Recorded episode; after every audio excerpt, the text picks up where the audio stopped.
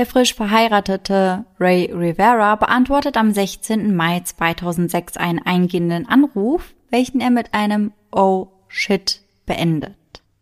Danach rennt er aus dem Haus, in welchem er gemeinsam mit seiner Frau Allison lebt. Diese ist gerade nicht in der Stadt. Als sie ihren Mann dann am Abend versucht telefonisch zu erreichen, gelangt sie immer wieder direkt zur Mailbox. Ray meldet sich einfach nicht bei ihr. Und das wird er auch nie wieder tun. Und somit Hello an jeden True Crime Junkie, der heute wieder bei Eyes in the Dark eingeschaltet hat. Sarah und ich erzählen uns hier jeden Sonntag einen wahren Kriminalfall aus aller Welt und wechseln uns dabei immer ab. Und letzte Woche bin ich ja dann eingesprungen, weil Sarah ja noch etwas krank war. Mhm. Und ihr müsst euch vorstellen, ich habe dann 40 Minuten von dieser Folge zu hören bekommen, weil wir versucht haben, 40 Minuten aufzunehmen. und dann war so, okay, ist nicht. Also ja, das war ein abruptes Ende und das Ja. war ziemlich hart, weil ich dann unbedingt wissen wollte, wie es weitergeht. Und gefühlt habe ich halt auch noch aufgehört mit dem größten Cliffhanger aller Zeiten. Ey, total. Und deswegen kann ich mir vorstellen, dass du heute sehr, sehr gespannt bist. Bei unserer Recherche konzentrieren wir uns hauptsächlich auf Internetquellen. Das heißt, wir schauen uns eben verschiedene Dokumentationen an, lesen verschiedene Artikel und im besten Fall besorgen wir uns ein dazugehöriges Buch. Und all die daraus gesammelten Informationen, die packen wir dann für euch in die jeweilige Folge. Und wenn euch das Endergebnis gefällt, dann vergesst nicht, uns zu abonnieren und lasst uns auch gerne eine nette Bewertung da. Übrigens findet ihr unsere Triggerwarnungen immer in unseren Show Notes, also da, wo ihr auch unsere Folgenbeschreibung findet. Und in diesem Fall würde ich, weil ich jetzt eh schon darauf hingewiesen habe, gerne nochmal eine Warnung aussprechen. In der heutigen Folge geht es unter anderem um Suizid. Wenn das also etwas ist, was euch in irgendeiner Art und Weise triggern könnte, dann hört die Folge vielleicht lieber nicht und schaltet erst nächste Woche wieder ein. Und Laura weiß ja jetzt schon, um welchen Fall es geht. Aber ich fand es krass, weil ich habe safe damit gerechnet, dass du den Fall schon kennst. Denn normalerweise machen wir das ja nicht, dass wir einen Fall behandeln, zu dem es dann schon eine Netflix-Doku gibt. Aber in dem Fall ist das anders. Und die HörerInnen unter euch, die Unsolved Mysteries bereits geschaut haben, was eine sehr, sehr coole Serie ist, muss ich sagen, die werden den Fall auch kennen. Da wird es wahrscheinlich schon bei dem Namen Ray Rivera geklingelt haben, denn das ist der Fall, der in der ersten Staffel und in der ersten Folge von Unsolved Mysteries behandelt wird. Ach, direkt die erste Folge. Ja. Krass, okay. Und es ist schon ein ganzes Weilchen her, dass diese Folge rauskam. Das heißt, bei mir hängt der Fall schon echt einige Zeit nach. Denn ich habe mir die Folge damals angeschaut und mich hat dieser Fall direkt gecatcht. Also mich hat das gar nicht mehr losgelassen. Und ich habe dann noch lange überlegt, soll ich den Fall mit in den Podcast nehmen oder mache ich das nicht? Aber ich habe wirklich so, so, so viele Zusatzinformationen, die über die Folge von Unsolved Mysteries hinausgehen, dass ich dachte, doch, das lohnt sich auf jeden Fall, da eine Folge drüber zu machen. Und ich bin auf jeden Fall mal sehr gespannt, was ihr am Ende der Folge zu dem Fall sagt. Und es würde mich auch interessieren, wie ihr den Fall einstuft, weil vielleicht habt ihr das ganz anders getan, nachdem ihr nur die Folge von Unsolved Mysteries gesehen habt. Und ja, das wird sich vielleicht im Laufe meiner Folge oder unserer Folge noch einmal ändern. Ja, ich bin auch sehr gespannt, weil ich weiß ja noch nicht allzu viel. Und als ich die Einleitung zum ersten Mal gehört habe, dachte ich so, okay, was hat er für einen Anruf bekommen? Wo ist er hin? Taucht er wieder auf? Also da schießen einem ja direkt Dutzende Fragen durch den Kopf. Ja, und wir werden einige heute beantworten können, aber bei weitem nicht alle. Aber ich würde sagen, bevor wir jetzt in die Folge starten, haben wir noch das eine oder andere zu erzählen. Wir waren nämlich gestern das aller, aller, allererste Mal auf der Buchmesse in Frankfurt. Ja, und das war so aufregend. Wir hatten da eine Lesung aus unserem neuesten Buch, das ab jetzt verfügbar ist. Ich packe euch den Link dazu auch sehr gerne in die Show Notes. Und wir waren so super nervös einfach. Also mein Herz hing mir keine Ahnung wo gefühlt. Also die Aufregung war sehr, sehr groß. Ja, bei mir genauso. Ich habe auch das Gefühl gehabt, als ich auf der Bühne saß, mein Gesicht ist so rot gewesen. Ja. Also man hat das gar nicht gesehen, aber es war glühend heiß und ich dachte, oh Gott, alle Leute werden mir das ansehen. Hat man dann im Endeffekt nicht. Und es ist auch alles super gut gelaufen und es war lustig, selbst wenn wir mal einen kleinen Patzer hatten. Aber wir waren trotzdem so aufgeregt und so nervös. Ja, weil ihr müsst euch vorstellen, wir sitzen hier ja immer zu zweit bei der Aufnahme. Da ist das alles super entspannt und locker, weil wir sehen ja nicht, wer uns da alles zuhört. Und ja. bei der Lesung saßt ihr halt genau vor uns und das war dann schon eine ganz andere Hausnummer auf jeden Fall. Ja, und ich war auch mit so Kleinigkeiten total überfordert. Ja. Wir saßen dann da und dann waren wir fertig. Und da meinte unsere, naja, Betreuerin hört sich falsch an, aber die Dame, die vom Verlag für uns zuständig ist, die hat uns da ein bisschen unter die Arme gegriffen und sie meinte, frag doch mal ins Publikum, wie es den Leuten gefallen hat. und ich saß einfach nur da und war so, ja, ähm, hat es euch denn gefallen? Und dann haben auf einmal alle angefangen zu klatschen und so. Ja. Das war so unangenehm in dem Moment. Also ich glaube, das hat niemand als unangenehm wahrgenommen. Ja. Aber ich war so, oh Gott, hast das voll cringe gelöst. Aber gut. naja, es hat ja alles funktioniert und es war echt richtig schön, auch ein paar von euch endlich mal live und in Farbe zu treffen. Ja, total. Das war echt cool. Und dann würde ich sagen, sind wir bereit? Yes. Bist du ready für meinen heutigen Fall? Ja, sehr sogar. Davon gehe ich aus. Dann würde ich sagen, starten wir jetzt direkt mal. Ray Omar Rivera wird am 10. Juni 1973 geboren. Das heißt, im Jahr 2006, in dem unser Fall spielt, ist der junge Mann 33 Jahre alt. Geboren wurde er auf der Air Force Base in Madrid in Spanien, denn zu dieser Zeit war sein Vater dort stationiert. Sein Vater Angel und seine Mutter Maria kommen ursprünglich aus Puerto Rico. Ihre Herkunft und ihre Kultur ist sehr, sehr wichtig für die beiden und das geben sie auch an ihre Kinder weiter. Sie wollen ihre Kultur einfach nicht verlieren. Ray hat noch zwei Geschwister. Er ist das Middle Child, umgeben von seinem älteren Bruder Angel und seiner jüngeren Schwester Eleanor. Ihr gemeinsamer Wert, der immer über allem steht, ist Family First. Als sein Vater aus der Air Force ausscheidet, zieht die Familie dann nach Winter Park in Florida. Das ist ein Vorort von Orlando in den USA. Ray ist ein absoluter Vorzeigesohn. Er hat eine starke Persönlichkeit, ist sehr wissbegierig, intelligent und dazu sehr musikalisch und athletisch. Unter anderem bringt er sich beispielsweise selbst ganz allein das Piano-Spielen bei. In der Schule ist er Teil des Baseball- und des Schwimmteams. Er liebt das Schwimmen über alles und ist äußerst gut darin. Außerdem spielt er auch Wasserpolo, also Wasserball, für die Winterpark Wildcats.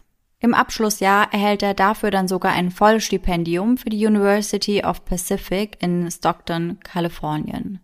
Er ist also dabei, sich seinen absoluten Traum zu erfüllen. Im Herbst 1992 beginnt dann das Studium. Wenn er nicht gerade am Training oder an Wettbewerben teilnimmt, dann studiert er Englisch als Hauptfach. Ray ist sehr kreativ und liebt das Schreiben. Vor allem schreibt er gerne Drehbücher. Und das trifft sich sehr gut, denn er ist auch ein großer Filmfan und würde sich wünschen, irgendwann mal einen eigenen Film zu schreiben. Er hat also das Ziel vor Augen, irgendwann mal in die Unterhaltungsbranche zu wechseln und dort als Drehbuchautor tätig zu sein. Ansonsten genießt er aber erstmal die gute Zeit, die er an der Uni hat.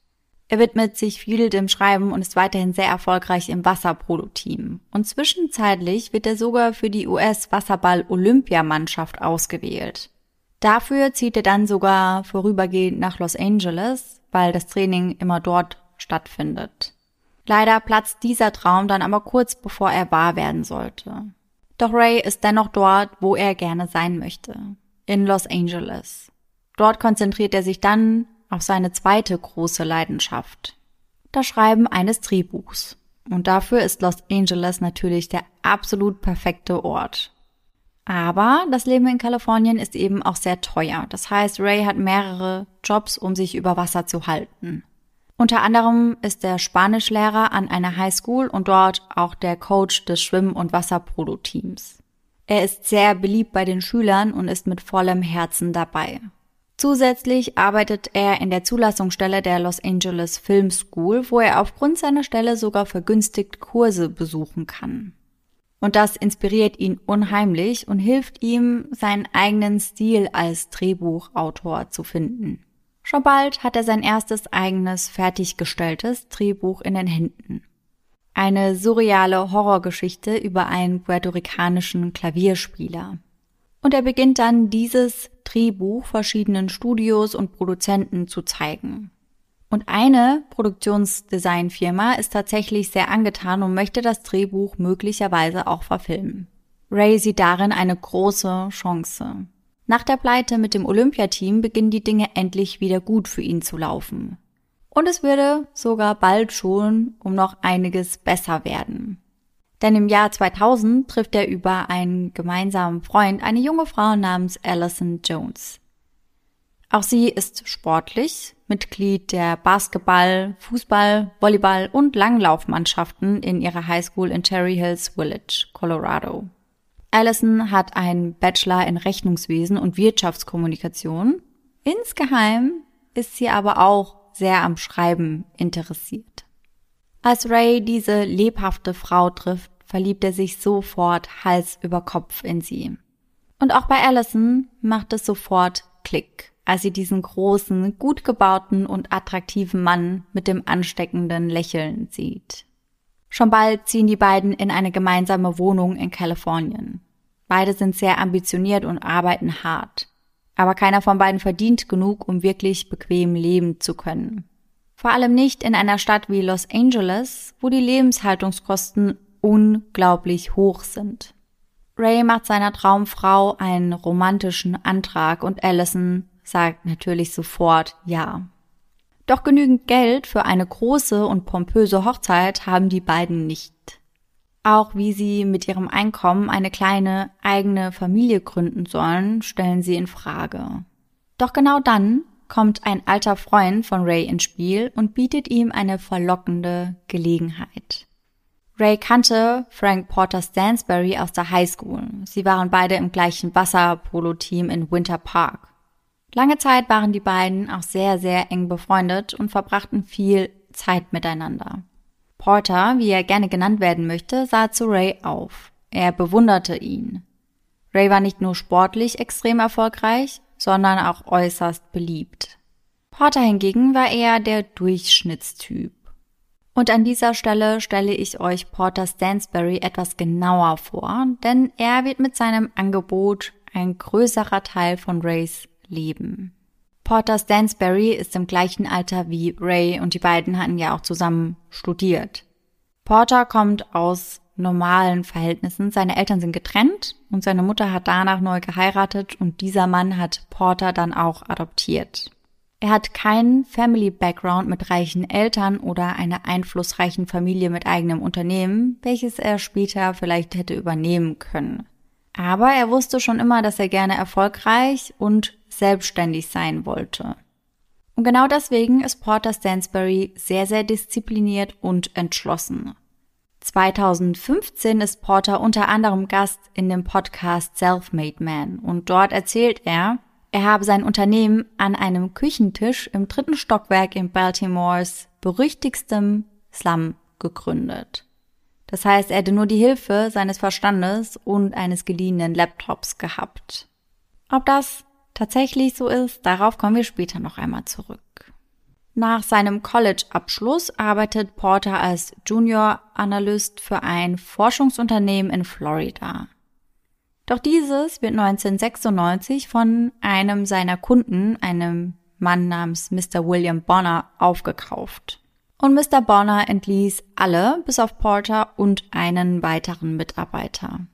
Porter arbeitet von da an für Bonners Firma, welche Agora Publishing heißt und ihren Hauptsitz im Baltimore, Maryland hat. Zu Agora kommen wir an späterer Stelle aber auch noch einmal im Detail. Jetzt kommen wir erstmal zurück zu Porters Angebot. Es geht um einen Job bei Stansberrys Investmentgesellschaft, einer Tochtergesellschaft von Agora Publishing.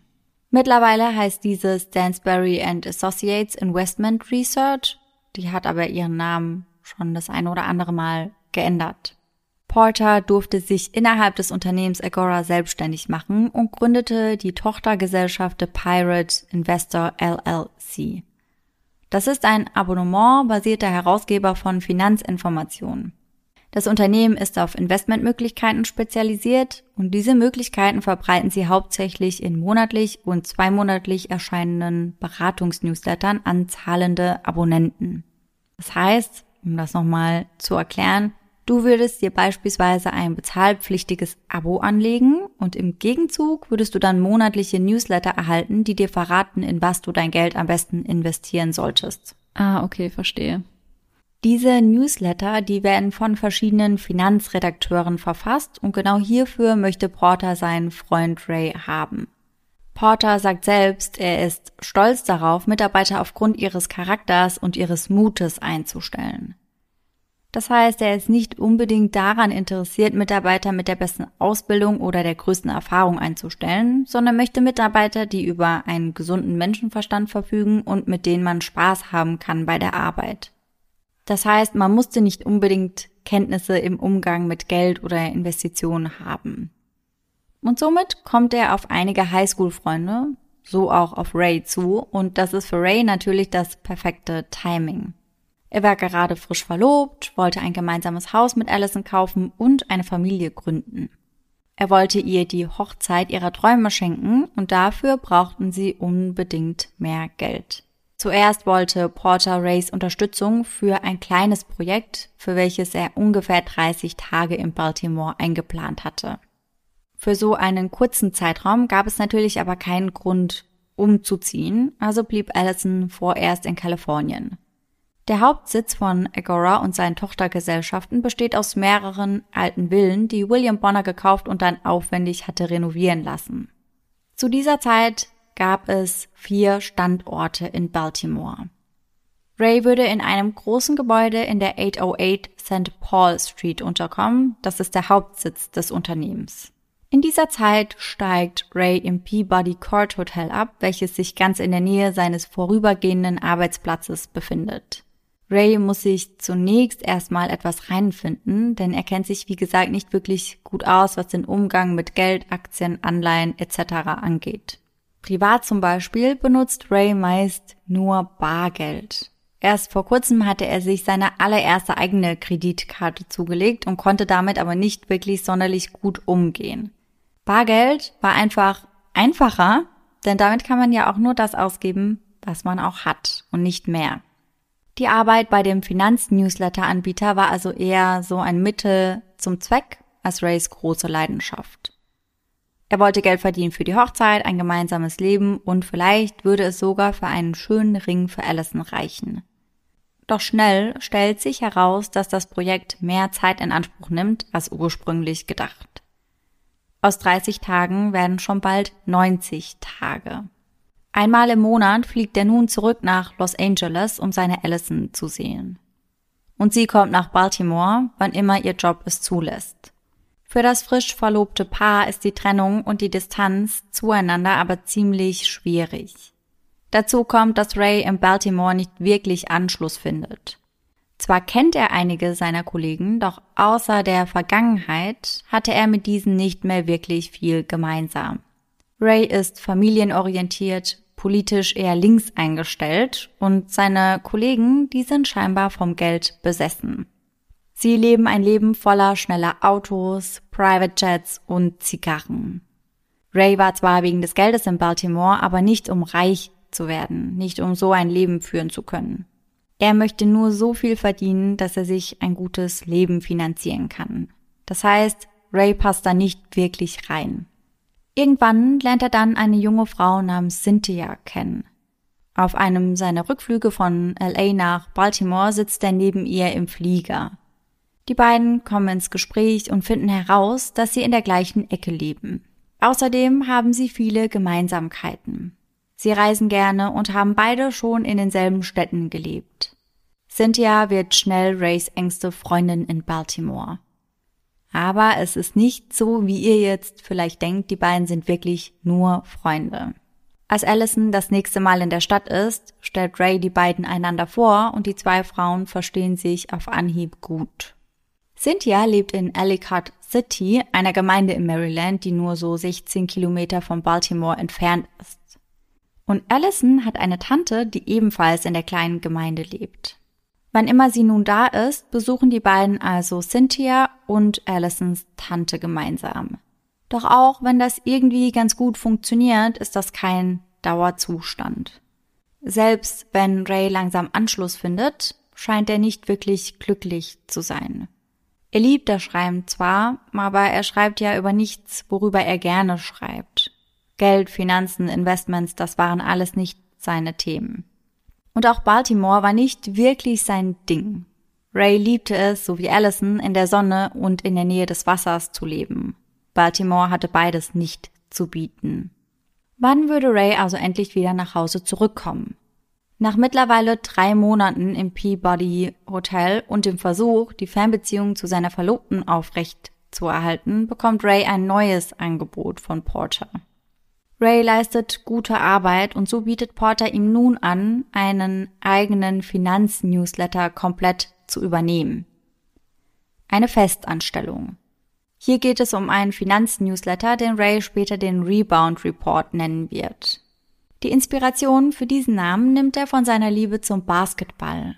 Schreiben würde er hier über die besten Turnaround-Aktien. Das heißt, der Rebound Report würde sich mit Unternehmen befassen, denen es aktuell nicht so gut geht, die sich aber im Aufschwung befinden. Der Newsletter würde den Abonnenten also vorschlagen, dass sie günstig einsteigen könnten, während die Aktien noch im Tief sind, und damit würden sie dann einen Gewinn machen, wenn die Aktien wieder anziehen würden. Ray spricht mit Allison über genau dieses Angebot und finanziell ist das natürlich äußerst attraktiv, aber die beiden sind sich einig. Sie können nicht länger getrennt voneinander leben. Also schließen sie einen Pakt. Für 24 Monate, also genau zwei Jahre, ziehen sie zusammen nach Baltimore. Dort verdienen sie dann gutes Geld und dann kehren sie wieder zurück an die Westküste. Allison arbeitet bei einem Unternehmen, welches landesweit Friseursalons mit Produkten beliefert. Das heißt, sie kann von überall aus arbeiten. Sie müsste nur bereit sein, bei Bedarf zu reisen, aber das musste sie auch zuvor schon sein. Mhm. Also überlegt Allison nicht lang. Sie packt ihre Sachen in Kalifornien zusammen und steigt in das nächste Flugzeug in Richtung Baltimore. Schon bald würde sie zurückkommen, nach Hause an die Westküste, gemeinsam mit ihrem Mann. In Baltimore angekommen, ziehen Allison und Ray erst einmal zu Porter Stansbury. Doch dieser hat keine besonders große Wohnung, weswegen dies nur für eine kurze Zeit funktioniert. Die beiden brauchen Privatsphäre ihr eigenes Reich. Vorübergehend leben sie dann noch einmal bei Allisons Tante in Ellicott City und von dort aus suchen sie nach einem eigenen Haus. Ende Dezember 2004 wurden die beiden dann fündig. Sie finden ein wunderschönes, großes Haus im ursprünglichen Northwood, einer ruhigen Wohngegend etwa 20 Minuten vom Stadtzentrum entfernt. Und zu diesem Zeitpunkt muss Ray gesehen haben, dass sich die Früchte seiner Arbeit auszahlen, denn sie kaufen das Stadthaus mit vier Schlafzimmern für einen stolzen Preis von 280.000 Dollar. Und das ist natürlich ein stolzer Preis für die erste eigene Immobilie, doch für sie ist es mehr. Es ist ihr Zufluchtsort in einer Stadt, in der sie eigentlich gar nicht sein möchten. Ich glaube, da macht das wirklich viel aus, dass du dich einfach immerhin dann in deinem Zuhause unheimlich wohlfühlst. Total. Ray schreibt nun also wöchentlich den Rebound-Bericht. Und Ray ist zusätzlich auch dafür zuständig, das Image der Firma wieder etwas aufzupolieren. Denn zuvor hatten sie leider Gottes einen Finanztipp rausgegeben, der aber nicht so kam, wie sie das vermutet oder prophezeit hatten. Und dadurch haben ganz, ganz viele Investoren eben viel Geld verloren und Ray soll das Ganze nun wieder etwas aufpäppeln. Allison, die nun in seiner Nähe ist, sieht, wie seine Frustration und Enttäuschung von Tag zu Tag zunimmt. Ray mag seinen neuen Job nicht und ist sehr, sehr unglücklich damit. Allison sagt später, dass es eine Qual für ihn war. Ray weiß, dass er nicht geeignet dafür ist, anderen Finanztipps zu geben. Was, wenn seine Tipps sich auch nicht auszahlen würden, fragt er sich immer wieder. Was, wenn eine Menge Menschen ihr Geld wegen ihm verlieren würden? Und irgendwann fürchtet er sich sogar davor, die Newsletter rauszusenden. Allison kann dabei zusehen, wie ihr normalerweise fröhlicher und entspannter Mann immer mehr eingeht. Er ist nur noch angespannt und zieht sich mehr und mehr zurück. Die drei Monate, die er allein in Baltimore verbracht hatte, haben Spuren hinterlassen. Besonders in dieser Zeit fühlte Ray sich allein und isolierte sich. Er blieb immer lang auf der Arbeit und zockte danach die ganze Nacht Videospiele. Allison versucht nun, ihn wieder etwas aufzubauen. Und tatsächlich wird es schon bald wieder besser. In ihrem neuen Haus eingezogen wird Ray immer entspannter. Scheint, als würde er langsam ankommen. Gemeinsam beginnen Allison und Ray dann die örtliche Kirche in der York Street zu besuchen, die nur einige Kilometer von ihrem Haus entfernt ist. Und dort werden sie mit offenen Armen empfangen. Und dadurch beginnen sie eben auch neue Kontakte zu knüpfen und sich einzuleben. Ray beginnt außerdem hobbymäßig wieder an Wasserpolospielen teilzunehmen und das tut ihm äußerst gut. Schon bald erkennt sein Trainer, dass Ray ein riesiges Talent ist und holt ihn zu sich ins Team. Denn der Trainer möchte Ray als Assistenztrainer haben. Das Team war nicht so erfolgreich in Vergangenheit und jemand mit Rays Erfahrung könnte womöglich etwas bewirken. Und Ray liebt es, dieses Team zu trainieren und lebt endlich wieder etwas auf.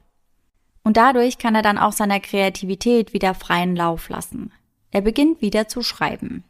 Er arbeitet an einem neuen Drehbuch, welches er Midnight Polo nennen möchte. Ein Drehbuch über einen lateinamerikanischen Wasserballspieler, der es bis zu den Olympischen Spielen schafft. Außerhalb der Arbeit läuft es also gut für Ray. Doch sein Job bei Agora macht ihm immer wieder zu schaffen. Dort findet er einfach keinen Anschluss. Nach der Arbeit wollen seine Kollegen Martinis trinken gehen und in schicken Restaurants zu Abend essen, Zigarren rauchen und sich gegenseitig dafür auf die Schulter klopfen, für das ganze Geld, das sie verdienen. Alles, was Ray gar nicht möchte. Er möchte nur nach Hause mit seiner zukünftigen Frau. Und so setzt er sich an die Planung. Er möchte sich selbstständig machen und eine eigene Firma gründen, die freiberufliche Videoarbeit macht.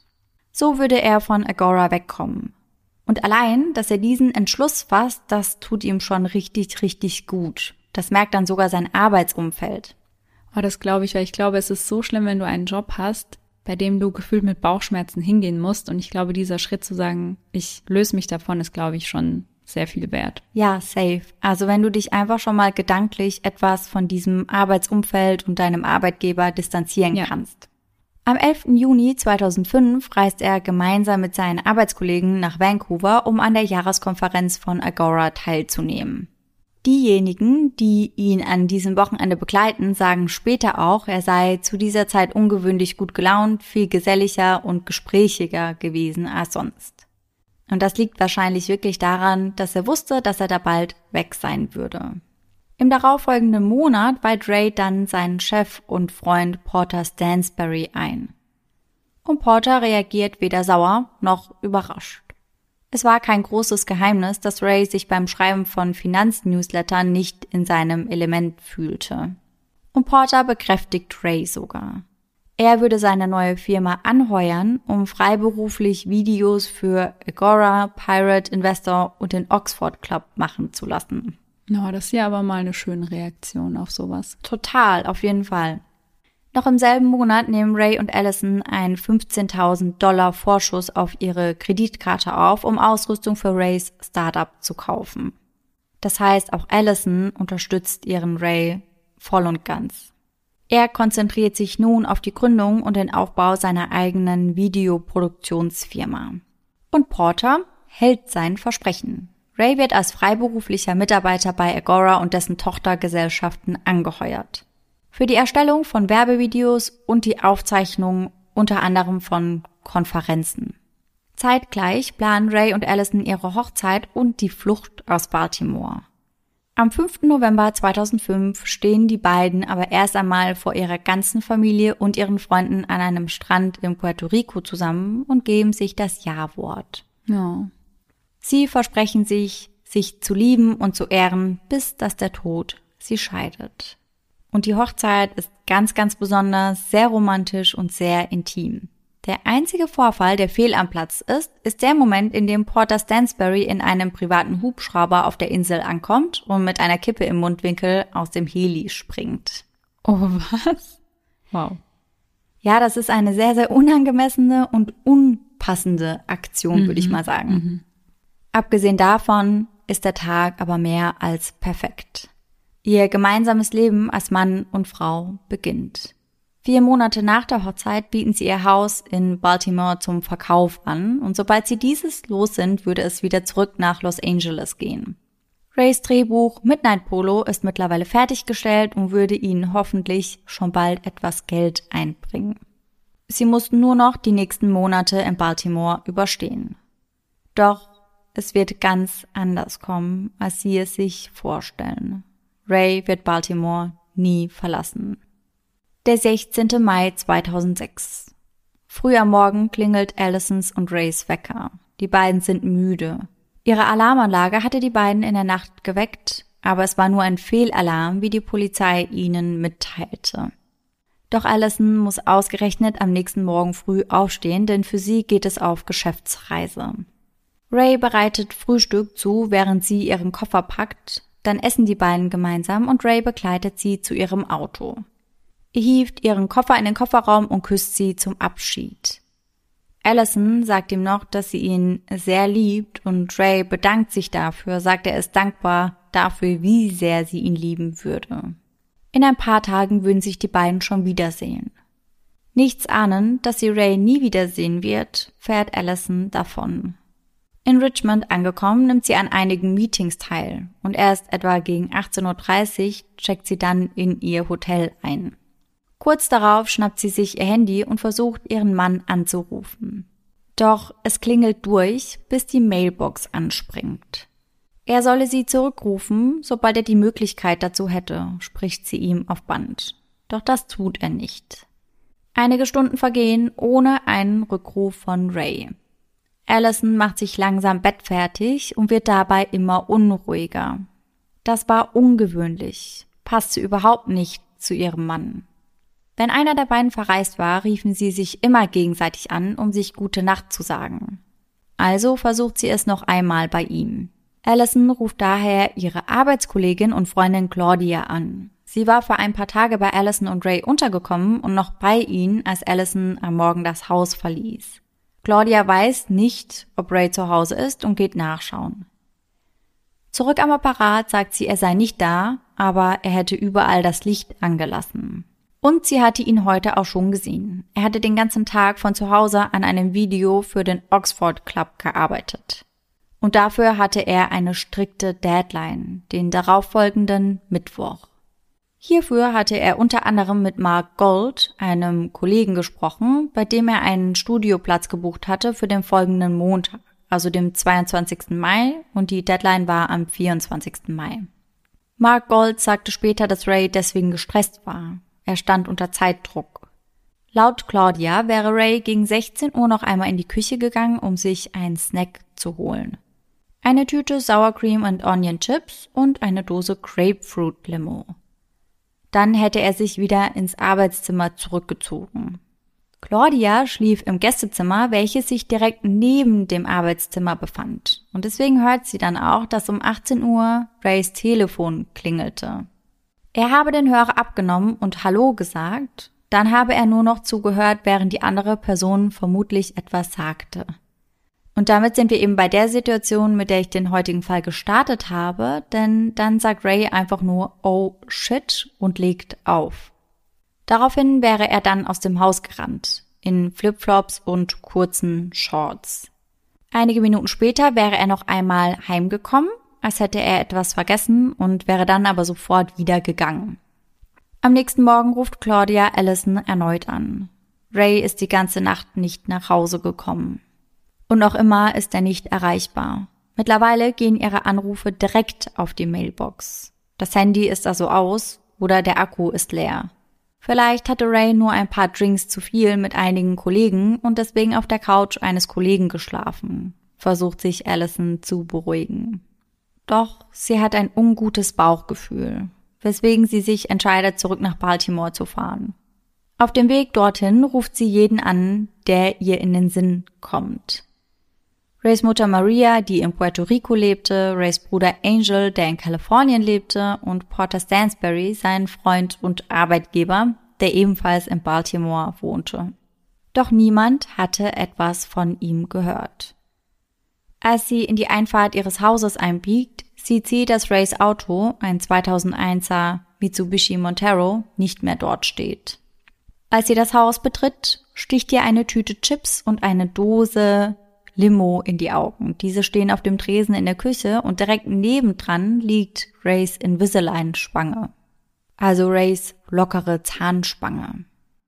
In der Küche, im Arbeitszimmer und im Schlafzimmer brennt das Licht noch. Im Bad fällt ihr auf, dass seine Zahnbürste noch da ist. Es sieht also alles danach aus, als hätte er einfach einen Termin vergessen und sich dann beeilt, nicht zu spät zu kommen. Es sieht aber nicht danach aus, als hätte er vorgehabt, die ganze Nacht wegzubleiben. Und das reicht Allison und sie entscheidet sich daraufhin, die Polizei anzurufen und meldet Ray am Mittwoch, dem 17. Mai 2006 als vermisst. Sie macht sich unheimliche Sorgen und seine Familie auch. Rays Mutter und sein Bruder steigen in den nächsten Flieger nach Baltimore. Allisons Eltern kommen aus Colorado.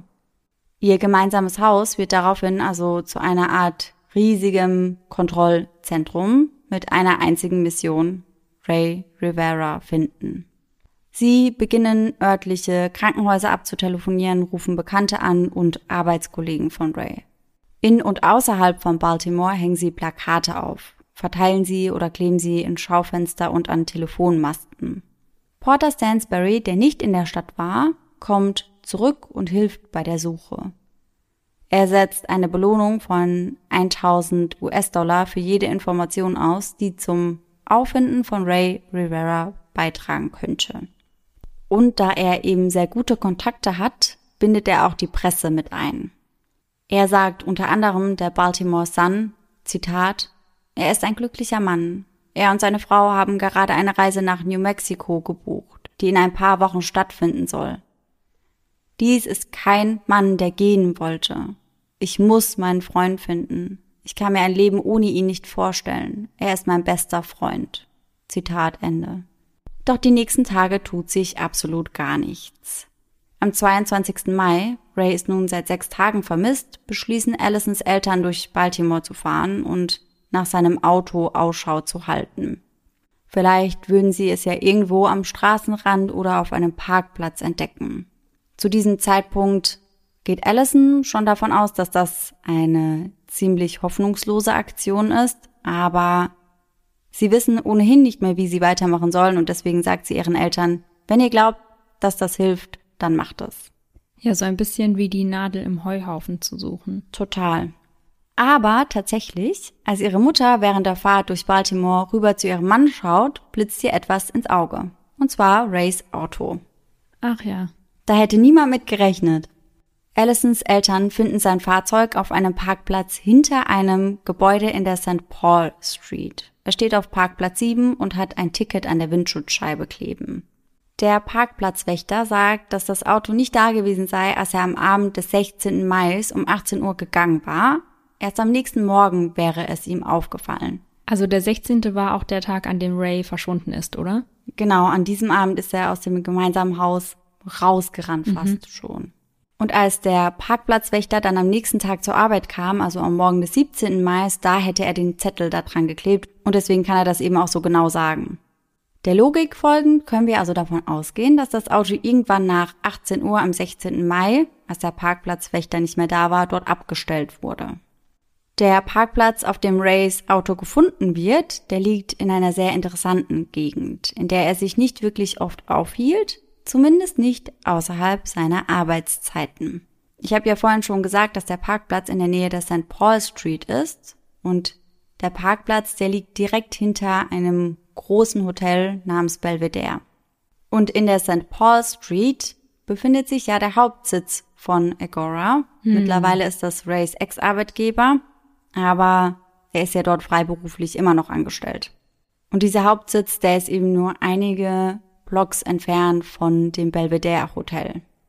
Ungefähr eine dreiminütige Fahrt mit dem Auto oder ein sieben bis achtminütiger Spaziergang zu Fuß.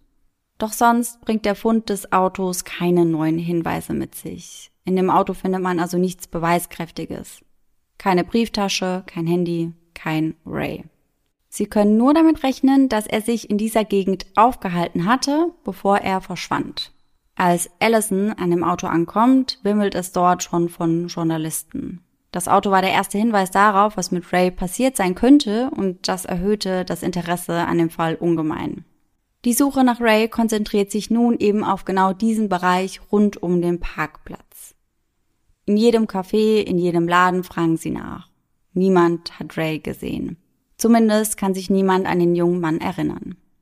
Bis drei Freunde und Kollegen von Ray auf das Dach des Parkhauses neben dem Belvedere Hotel gehen. Warum sie das machen, das weiß man nicht. Aber man kann davon ausgehen, dass sie sich vielleicht einfach einen Überblick über die ganze Gegend verschaffen wollten. Und da sie ja auch schon durch alle Straßen in der Ecke gelaufen waren, haben sie auch gar nicht mehr viele andere Möglichkeiten, um sich dort eben umzuschauen. Und dann entdecken sie etwas. Auf dem Dach unter ihnen, das ist ein Dach, und da hoffe ich, dass ich euch das jetzt gut erklären kann.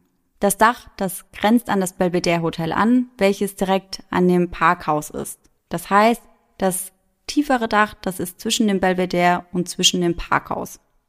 Und eben auf genau diesem Dach, welches etwas tiefer ist, da liegen einige Gegenstände. Das weiße Blechdach ist etwa sechs Meter tiefer als das Dach des Parkhauses. Sie müssen also ganz genau hinschauen.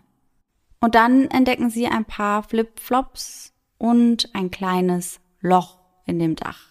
Daraufhin rufen sie dann sofort die Polizei. Und diese kontaktieren dann den Gebäudeverwalter des Belvedere Hotels, Gary Shivers. Das Belvedere war einst ein schönes, hochpreisiges Hotel für Filmstars, Präsidenten, für die Schönen und die Reichen. Mittlerweile ist es aber ziemlich runtergekommen und auch nicht mehr in Betrieb. Die Hauptetagen sind mittlerweile Wohnungen, aber die großen Säle, die werden weiterhin für Veranstaltungen oder für Hochzeiten vermietet. In der Lobby gibt es eine Bar, die Old Bar, die immer noch viele Gäste anzieht. Und im 13. Stock gibt es einen Nachtclub. Im Untergeschoss befinden sich mehrere Geschäfte und Restaurants. Gary Shivers, der Gebäudeverwalter, der bringt die Polizisten dann zu dem Raum, der sich direkt unter dem Loch im Dach befindet. Hier waren früher die alten Racquetballplätze und der Poolbereich des Hotels. Heute sind das aber Büroräume, die seit einiger Zeit auch leer stehen. Einige Mitarbeiter eines Caterings nebenan haben schon vor einigen Tagen darüber gesprochen und sich darüber beschwert, dass von der Gegend ein sehr schlechter Geruch herkommt. Oh nein. Mhm. Sie hatten ursprünglich aber angenommen, dass sich eine Ratte oder ein anderes kleines Tier in einer Wand oder Decke verfangen hatte und gestorben war. Gary Shivers erinnert sich noch heute an diesen Moment, als wäre es gestern gewesen. Als Gary die Tür aufschließt und öffnet, steigt ihm der Gestank von Verwesung in die Nase. Er schaut auf eine Wand, die über und über voll mit Blut ist. Danach dreht er sich um und rennt direkt aus dem Raum.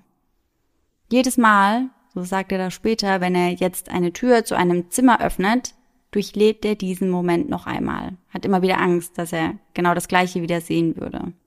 Dort auf dem Boden, direkt unter dem Loch in dem Metalldach, liegt eine Leiche. Eine schlimm zugerichtete Leiche. Der Körper ist in einem sehr schlechten Zustand. Er liegt auf dem Bauch mit den Füßen zur Tür und der Mensch ist fast nicht wieder zu erkennen. Das liegt unter anderem auch daran, dass die Verwesung bereits extrem fortgeschritten ist. Die Leiche liegt dort bereits seit mehreren Tagen. Auf den ersten Blick kann man daher auch gar nicht sagen, was den Tod des Mannes verursacht hatte.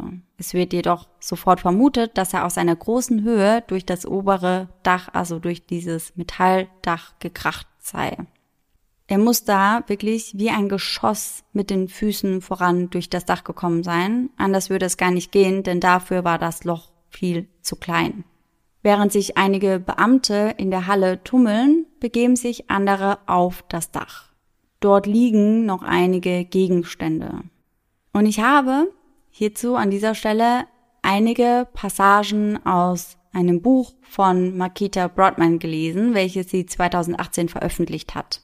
Das Buch heißt An Unexplained Death, The True Story of a Body at the Belvedere. Und da schreibt sie eben über Rays Fall, denn Makita Broadman lebt im Jahr 2006, also als Ray stirbt, in dem alten Belvedere Hotelgebäude. Sie erinnert sich noch genau an den Tag, an dem Rays Leiche gefunden wurde und brachte das eben auf Papier. Unter anderem erinnert sie sich daran, dass sie in den Tagen vor der Entdeckung von Rays Leiche die Poster von ihm in der ganzen Stadt gesehen hatte und sich gedacht hat, was wohl nur mit diesem gut aussehenden Mann passiert sein könnte. Und da hätte sie wahrscheinlich niemals vermutet, dass er in dem Hotel liegt, in dem sie gerade lebt. Ja, niemals. Dann beobachtet sie tatsächlich aus dem Fenster ihrer Wohnung heraus, das auf das Dach gerichtet war, wie die Polizei sich dort versammelt. Sie schreibt, sie war sehr überrascht darüber, wie unbekümmert die ermittelnden Beamten mit der ganzen Situation umgingen. Ray hatte das Haus mit einer schwarzen Jacke und Flipflops verlassen. Als man seine Leiche nun fand, trug er diese Jacke noch immer, aber beide Flipflops werden auf dem Dach über ihm gefunden. Broadman schreibt in ihrem Buch, dass einer der Beamten einen der Flipflops aufhob und ihn einem anderen Beamten zuwarf und ihn versehentlich am Kopf traf. Was? Beide lachen da auch drüber. Hm. Sie sagt, Zitat, ich habe nicht gesehen, dass sie etwas in eine Beweismitteltüte gesteckt, Fotos gemacht oder nach Fingerabdrücken gesucht hätten. Die Flipflops sind in keinem guten Zustand. Es finden sich Schleifspuren an der Unterseite und an den Seiten. Ein Riemen war komplett gerissen und löste sich fast schon von dem unteren Teil des Flipflops. Und der Zustand der Flipflops, der ist wichtig, denn man findet auch sein Handy und seine Brille auf diesem Dach und diese sind beide in perfektem Zustand, ohne irgendeinen Kratzer. Und das passt ja dann auch nicht wirklich zusammen. Also die Flipflops sind total demoliert, die Brille und sein Handy, die haben keine einzige Schramme. Mhm. Aber da kommen wir auf jeden Fall später noch einmal drauf zurück. In der Hosentasche des Mannes finden Sie später eine American Express und einen Führerschein. Beides gehört zu Ray Rivera. Außerdem finden sie einen Penny, aus dem die Form eines kleinen Herzens ausgeschnitten worden war. Dieser Penny war ein Geschenk von Allison an Ray, das hatte sie mal von einer ihrer Geschäftsreisen mitgebracht. Als sie ihm den Penny gab, sagte sie, wenn immer du mich brauchst, hältst du diesen Penny und du wirst wissen, dass ich in deiner Nähe bin. Ray bewahrte den Penny normalerweise in einer kleinen Schüssel auf einer Kommode zu Hause auf. Warum er ihn an diesem Tag dabei hatte, das konnte Allison sich nicht erklären. Claudia sagte, er sei nur für eine Minute zurück in das Haus gekommen und da könnte man sich dann natürlich fragen, ob er für diesen Penny zurückgekommen ist, hm. ob er sich diesen Penny nochmal geschnappt hätte und dann eben wieder gegangen sei. Etwas anderes Wichtiges, was Ray eigentlich immer bei sich trug, das war dafür nicht an ihm. Allison sagte, Ray hätte eine Geldklammer, welche sie ihm als Hochzeitsgeschenk geschenkt hatte, immer bei sich. Hier bewahrt er normalerweise seine Kreditkarten, sein Geld und seinen Ausweis auf. Diese Geldklammer wird nicht gefunden. Nicht bei Ray, nicht auf dem Dach und auch nicht in seinem Wagen. Und das auch bis heute nicht. Und Allison findet das sehr, sehr merkwürdig. Detective Michael Bayer wird mit dem Fall betraut. Ihm kommt der Tatort von Anfang an etwas komisch vor. Er hat das Gefühl, dass die ganze Szenerie inszeniert aussieht. Er findet es besonders merkwürdig, dass Rays Brille und sein Handy völlig unversehrt sind, aber Ray und seine Flipflops hingegen, die weisen Spuren eines tiefen Falls auf. Doch die übrigen Ermittler sehen das anders. Und das merkt man ja allein schon bei der Spurensicherung. Mhm. Nichts wird mit Handschuhen ordentlich sichergestellt. Sie gehen von vornherein davon aus, dass Ray gesprungen war. Was gibt es da also noch zu untersuchen? Und genau so laufen die Ermittlungen eben auch. Die Polizei sagt später, sie wären durch das Belvedere-Gebäude gegangen und haben Angestellte und Bewohner befragt, ob jemand Ray gesehen habe. Ihnen zufolge hätte niemand etwas gesehen oder gehört. Makita Broadman hingegen sagt, sie wäre nie befragt worden und sie hätte etwas gehört. Wäre sie befragt worden, hätte sie der Polizei einige interessante Informationen liefern können. In ihrem Buch schreibt sie hierzu, dass sie gegen 10 Uhr in der Nacht in ihrem Bett lag und gerade etwas las. Sie und eine weitere Person, ich weiß jetzt nicht, ob das ihr Partner war oder wer das genau war, die hörten draußen ein lautes Geräusch. Und es war laut genug, dass die Fenster in ihrem Rahmen erzitterten. Laut genug, dass sie aufstand und auf die Straße schaute, um zu sehen, ob es vielleicht einen Autounfall gegeben hatte. Das Belvedere steht nämlich an einer Kreuzung zweier beliebter Straßen inmitten einer Gegend mit ziemlich vielen Bars und Restaurants. Am Wochenende war es daher öfter mal laut, aber das war eine Wochennacht und die Straßen waren unter der Woche normalerweise ziemlich ruhig. Und als sie dann eben rausschaute, war auch nichts zu sehen und auch nichts mehr zu hören. Aber das Geräusch war so laut und hatte sie so verunsichert, dass sie das sogar in ihrem Tagebuch festhielt. Und daher konnte sie eben genau rekonstruieren, dass sich dieses Erlebnis am 16. Mai 2006 zugetragen ah. hatte, also an dem Tag, an dem Ray Rivera verschwunden war. Außerdem wäre der Tatort nie richtig abgesperrt worden. Nachdem die Beamten weg waren, ging Makita runter, um zu schauen, was dort los war. Denn sie war neugierig und konnte ja von oben gar nicht erahnen, was sich da unten zugetragen hatte. Die Tür der leeren Halle, also dort dieser Raum, wo Ray gefunden wurde, dem Tatort, die stand sperrangelweit offen. Die Polizisten hatten sie offen gelassen, um zu lüften. Jeder konnte dort ein- und ausgehen. Und dies wird auch von weiteren Personen auf Reddit bestätigt. Ich weiß ja natürlich nicht, wie zuverlässig die sind, mhm. aber ich habe unter anderem einen Verfasser gefunden, der behauptet, für das Catering-Unternehmen nebenan gearbeitet zu haben. Und er sagt, er hätte den Raum eben auch gesehen und hätte da einmal reingeschaut und der Raum hätte ausgesehen, als hätte jemand einen Eimer rote Farbe an die Wand geklatscht. Überall wären Fliegen und Maden gewesen. Noch bevor sicher ist, was mit Ray passiert, wird es also als Suizid abgetan. Allison kann das alles gar nicht glauben. Sie hatten so viele Pläne für die Zukunft und das auch in naher Zukunft. Ein Urlaub nach New Mexico stand bevor. Sie wollten ihr Haus verkaufen. Sie wollten endlich wieder umziehen. Sie waren frisch verheiratet, wollten eine Familie gründen. Und Ray hatte auch unabhängig von ihr Zukunftspläne gemacht.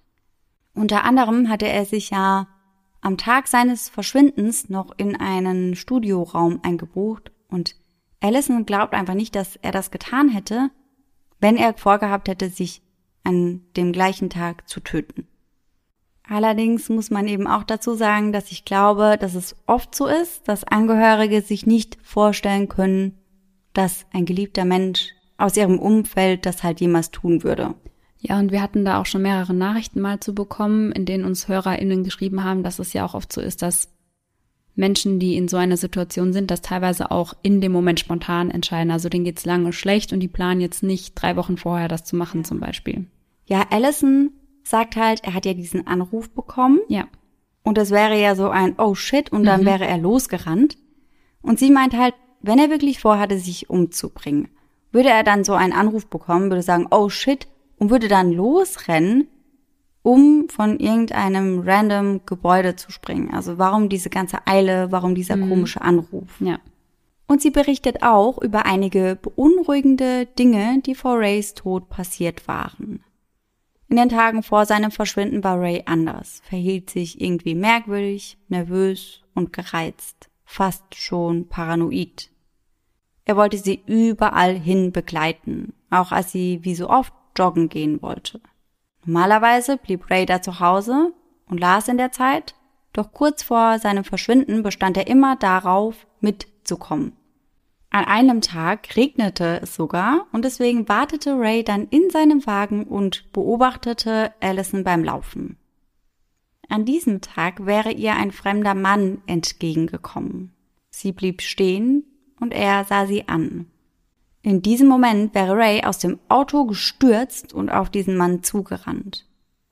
Er hätte kurz gestockt und der Mann hätte daraufhin dann die Richtung gewechselt, aber Ray hätte extrem panisch gewirkt. Und dies wäre nicht das einzige Mal gewesen, dass Ray ungewöhnliche Angst zeigte. Zwei Tage vor Rays Verschwinden, um ein Uhr nachts etwa, ging der Sicherheitsalarm in ihrem Haus los. Die beiden wohnten dort bereits seit zwei Jahren und der Alarm war noch nie ausgelöst worden. Allison wurde durch das Geräusch geweckt und rannte die Treppe hinunter, um zu sehen, was los war. Da kam Ray aus seinem Büro geschossen mit einem Baseballschläger in der Hand und einem Ausdruck blanker Panik in seinem Gesicht. Sie sagt, sie habe ihn noch nie so verängstigt gesehen wie in diesem Moment. Als die Polizei eintraf, sahen sie sich um und sagten dann aber, dass sich der Alarm vermutlich ausgelöst hätte aufgrund eines Eichhörnchens. Aber das war zuvor ja auch noch nie passiert. Aber zu diesem Zeitpunkt schrieb Allison es als Zufall ab und dachte nicht weiter darüber nach. Bis der Alarm in der nächsten Nacht, die Nacht zum 16. Mai um 1 Uhr, wieder losging. Die Polizei kam erneut und sagte erneut, es sei nichts gewesen. Aber Allison behauptet, dass ein Fenster des Hauses manipuliert worden war, das Fenster des Hauptschlafzimmers. Doch auch dieses Mal tat sie das wieder ab, denn am nächsten Tag musste sie früh raus, denn ihr erinnert euch, an dem Tag trat sie dann ihre Geschäftsreise nach Richmond an. Damit sind wir also an dem Tag, an dem Ray verschwand. Mhm. Und zwei Nächte vorher ging der Alarm los im Haus. Also ich finde, alles, was du gerade erzählt hast, klingt so merkwürdig, also als hätte er wirklich vor irgendjemandem ganz große Angst gehabt. Ja, so wirkt das auf mich auch. Wir kommen jetzt erst einmal wieder zurück zu den aktuellen Ermittlungen. Die Beamten gehen nun das Überwachungsmaterial aus dem Belvedere durch. Allerdings nur das aus dem Inneren des Hotels. Denn die Dachkamera, die die Ray auf dem Dach hätte aufnehmen müssen, die funktionierte zu dieser Zeit nicht. Na klar. Immer so. Mhm. Es ist immer so. In einem Artikel aus dem Jahr nach Rays Tod heißt es, Zitat, das Belvedere verfügt über ein umfangreiches Überwachungskamerasystem, aber technische Probleme hinderten die Polizei daran, die Daten der Kameras an den fraglichen Tagen wieder zu erlangen. In der Unsolved Mysteries Folge hört es sich etwas anders an. Hier heißt es, dass die Kamera auf dem Dach gar nicht angeschlossen gewesen wäre. Und auch in Makitas Buch heißt es, sie wäre ausgestöpselt gewesen. Man weiß also nicht genau, was mit der Kamera los war, aber Fakt ist, es gibt keine Videos von auf dem Dach. Makita Broadman schreibt in ihrem Buch, die Polizei habe das Filmmaterial an sich genommen und es wochenlang aufbewahrt. Als es endlich ins Belvedere zurückgebracht wurde, saß Gary Shivers mit Alison Rivera in der Concierge-Kabine und sah sich mit ihr das Filmmaterial an. Sie saß lange da drin und schaute. Der Film sprang an einer Stelle zu aktuellerem Material, als hätte jemand die Nacht des 16. Mai gelöscht. Das ist natürlich auch sehr merkwürdig. Allerdings weiß ich auch nicht, wie vertrauenswürdig diese Quelle ist. Also ich weiß halt nicht, ob Makita Broadman das aus erster Hand erfahren mhm. hat. Mhm. Dann folgt Rays Autopsiebericht. Laut Detective Bayer ein brutaler Befund. 24 gebrochene Rippen, das sind alle, die sein Herz und seine Lunge durchbohrt hatten. Ein gebrochenes Becken, Schnitte und Risse in der rechten Leistengegend, teilweise über 20 Zentimeter lang mehrere Schnitte und Prellungen am Oberkörper, Verletzungen am Schädel und sein rechtes Bein wies zwei verschiedene Brüche auf. Bis zu dem Punkt, dass Knochen durch das Fleisch hindurch ragten, also das waren offene Brüche. Im Autopsiebericht heißt es, dass die Verletzungen, die Ray erlitten hatte, größtenteils mit dem Sturz übereinstimmten. Die Todesursache wird dennoch als unbestimmt eingetragen. Allison trifft sich daraufhin persönlich mit der Gerichtsmedizinerin und es kommt zu einem seltsamen Gespräch. Sie sagt Allison, dass die Art und Weise, wie seine Schienbeine gebrochen waren, nicht zu dem Sturz passen würden. Weiter soll sie gesagt haben, ich weiß, was Sie versuchen zu tun, und wir werden diesen Fall nicht abschließen. Noch seltsamer wird es, wenn man sich die restlichen Überwachungskameraaufnahmen des Belvederes anschaut denn dort ist Ray nirgends zu sehen, auf keiner einzigen Aufnahme. Da stellt sich dann natürlich die Frage, wie er überhaupt auf das Dach, von dem er angeblich gesprungen sein soll, gekommen ist. Mhm. Doch das ist nicht alles. Nehmen wir an, Ray hätte es geschafft, auf das Dach des Belvederes zu kommen, ohne von den Kameras erwischt worden zu sein. Unwahrscheinlich, aber wir gehen jetzt einmal davon aus. Es gibt drei mögliche Orte, von denen er hätte springen können. Entweder eben von der obersten Etage des Belvedere Hotels, also von dem Dach, vom oberen Parkhaus, wo seine Freunde waren, als sie das Loch entdeckt hatten, oder von dem Sims, der sich um den elften Stock des Belvedere Hotels zieht. Und wir gehen eben genau diese verschiedenen Punkte jetzt einmal durch. Das Dach des Belvederes ist ein Flachdach und hat die Form eines Us. Das heißt, in der Mitte ist eine Aussparung. Das weiße Dach mit dem Loch darin, das befindet sich in dieser Aussparung und zieht sich dann noch ein Stück vor das Gebäude und geht bis zu dem Parkhaus, das da ja angrenzt. Das Loch, durch das Ray Rivera gestürzt ist, das befindet sich relativ mittig. Wenn er von ganz oben vom Dach gesprungen wäre, hätte er es von irgendwo in der Mitte, also von dem Inneren des Us machen müssen. Das Problem hierbei ist aber, dass das Loch ziemlich weit weg von der Kante des Dachs entfernt ist. Ungefähr 13 Meter. Das heißt, er hätte sehr weit springen müssen, um dort zu landen. Und selbst wenn er mit Anlauf gesprungen wäre, ist das schon ziemlich weit. Vor allem, wenn man bedenkt, dass er nur Flipflops anhat. Mhm. Dazu kommt, dass der 13. Stock schon sehr hoch ist. Das Belvedere war eines der höchsten Gebäude der Stadt und Ray hatte unheimliche Höhenangst. Weder Detective Bayer noch Allison glauben, dass Ray dort hochgegangen wäre. Detective Bayer, der einzige, der nicht an einen Suizid glaubt, der wurde mittlerweile aber von dem Fall abgezogen. Ach nee. Mhm, nach drei Wochen. Also er durfte drei Wochen mit ermitteln und dann wurde er von dem Fall weggeholt. Na, okay. Die zweite Möglichkeit stellt das Dach des Parkhauses dar.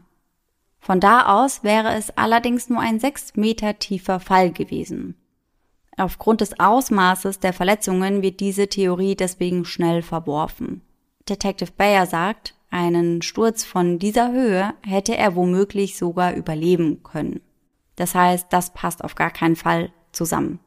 Die dritte Möglichkeit ist der Sims des Belvederes, der sich im elften Stock einmal komplett um das Gebäude zieht. Ein Sims ist eine Art Vorsprung an der Fassade des Gebäudes für alle, die mit dem Wort Sims nicht ganz so viel anfangen können. Von der richtigen Stelle auf diesem Sims hätte die Position des Lochs Sinn ergeben. Doch es ist gar nicht mal so leicht, überhaupt auf den Sims zu kommen. Dafür hätte er durch das Belvedere gemusst, wo ihn aber niemand gesehen hat und ihn auch keine Überwachungskamera gefilmt hat. Außerdem hätte er, so heißt es in den meisten Quellen, nur über eine Privatwohnung oder über Büroräume dorthin gelangen können. Und dann über eines der Halbfenster, die sich nur so bis zur Hälfte hochschieben lassen. Kennst du diese Fenster, die man eben so hochschiebt? Ja, ja. Genau, das heißt, da wäre ja nicht wirklich viel Platz gewesen mhm. und Ray ist ja relativ groß ja. gewesen. Teilweise konnte man die Fenster dort auch gar nicht hochschieben, weil die Fenster schon so alt waren. Der Sims ist zudem sehr, sehr schmal, verziert und sehr hoch und beängstigend, also auch nicht unbedingt das, wo jemand sich hin verirren würde, der halt extreme Höhenangst hat.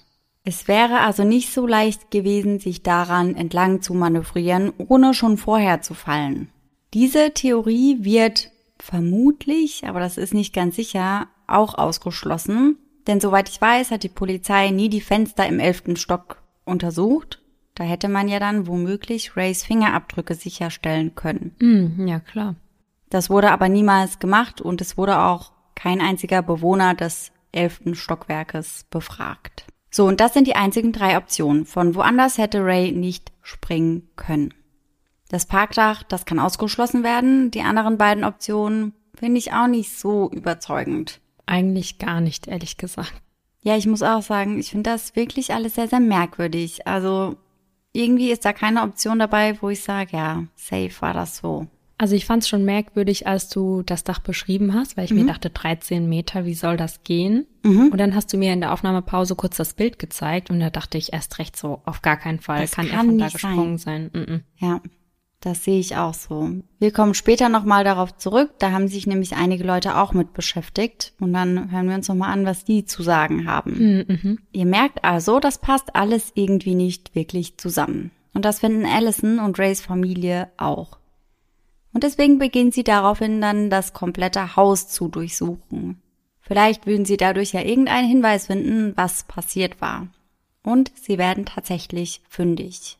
Und ich bin ehrlich, dieser Fund macht den ganzen Fall noch viel mysteriöser, als er es ohnehin schon ist. Was kann da noch kommen, um es noch mysteriöser zu machen? Ja, dann halte ich mal fest. Ray hatte nämlich eine zusammengefaltete Notiz an der Rückseite seines Bildschirmes in seinem Arbeitszimmer hinterlassen. Hm. Das war aber keine Abschiedsnachricht, also das ist kein typischer Abschiedsbrief. Also es gibt da eben kein Es tut mir leid oder irgendwelche Erklärungen oder sonstiges. Die Notiz wurde mit dem Computer abgetippt, aber die Schrift wurde sehr verkleinert, so dass mehrere Seiten auf ein Blatt Papier passten. Die Stellen, an denen sich keine Schrift befand, die wurden weggeschnitten. Also man hatte quasi um die Schrift herum geschnitten, das heißt nur die Schrift wurde ausgeschnitten. Alice findet die abgeschnittenen Schnipsel dieses Papiers im Mülleimer von Rays Arbeitszimmer, weswegen sie davon ausgeht, dass er es entweder an dem Tag geschrieben hatte, an dem er verschwand, oder kurz davor. Danach hatte er das, wie gesagt, zusammengefaltet, ganz, ganz klein und mit Tesafilm hinten an den Bildschirm geklebt.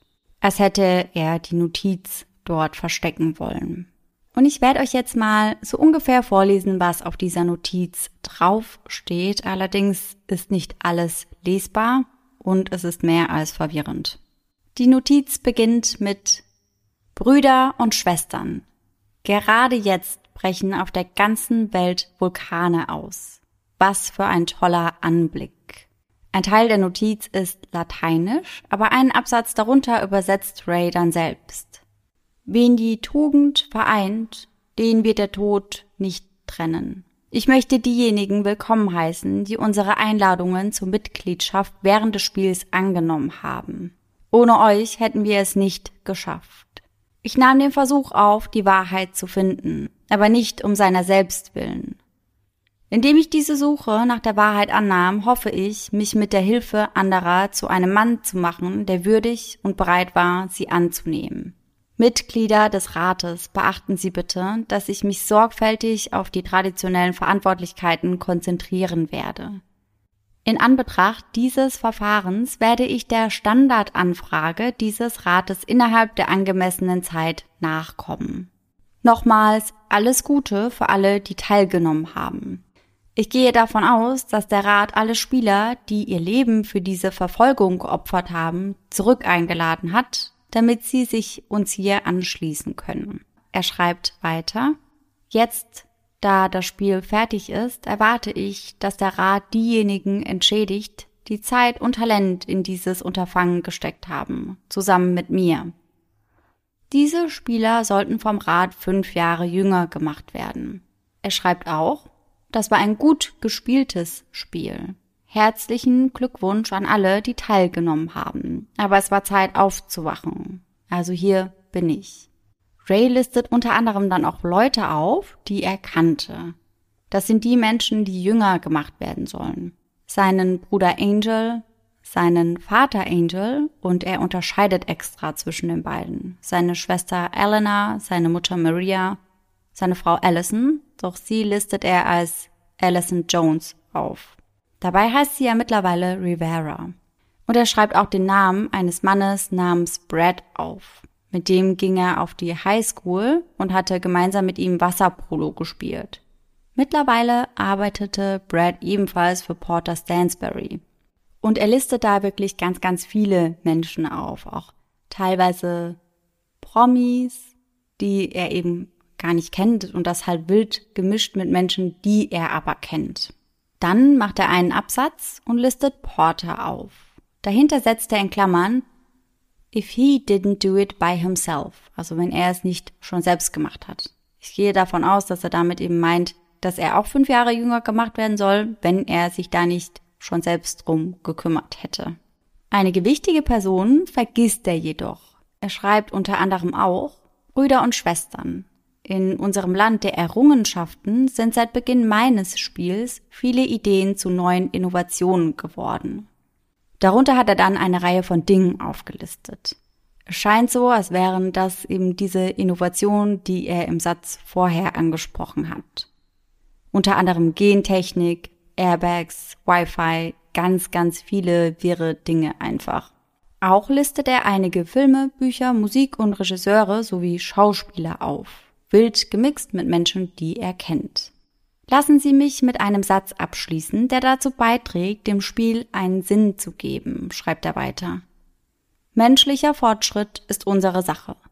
Gedankenfreiheit ist unser oberster Wunsch. Gewissensfreiheit ist unsere Mission. und die Garantie gleicher Rechte für alle Völker überall ist unser oberstes Ziel. Und Laura sitzt vor mir und sagt immer wieder zwischendrin, hä, was geht hier ab? Und ich glaube, so geht es den meisten Menschen.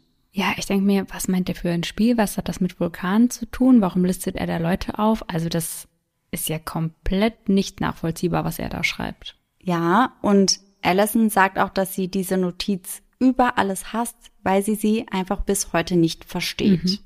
Aber wir schauen uns die Notiz jetzt etwas genauer an, denn das haben auch ganz, ganz viele Internetdetektive unter anderem auf Reddit und Co gemacht und da bin ich auf einige Sachen gestoßen, die ich schon sehr interessant fand. Oh, da bin ich jetzt aber mal sehr gespannt. Mhm.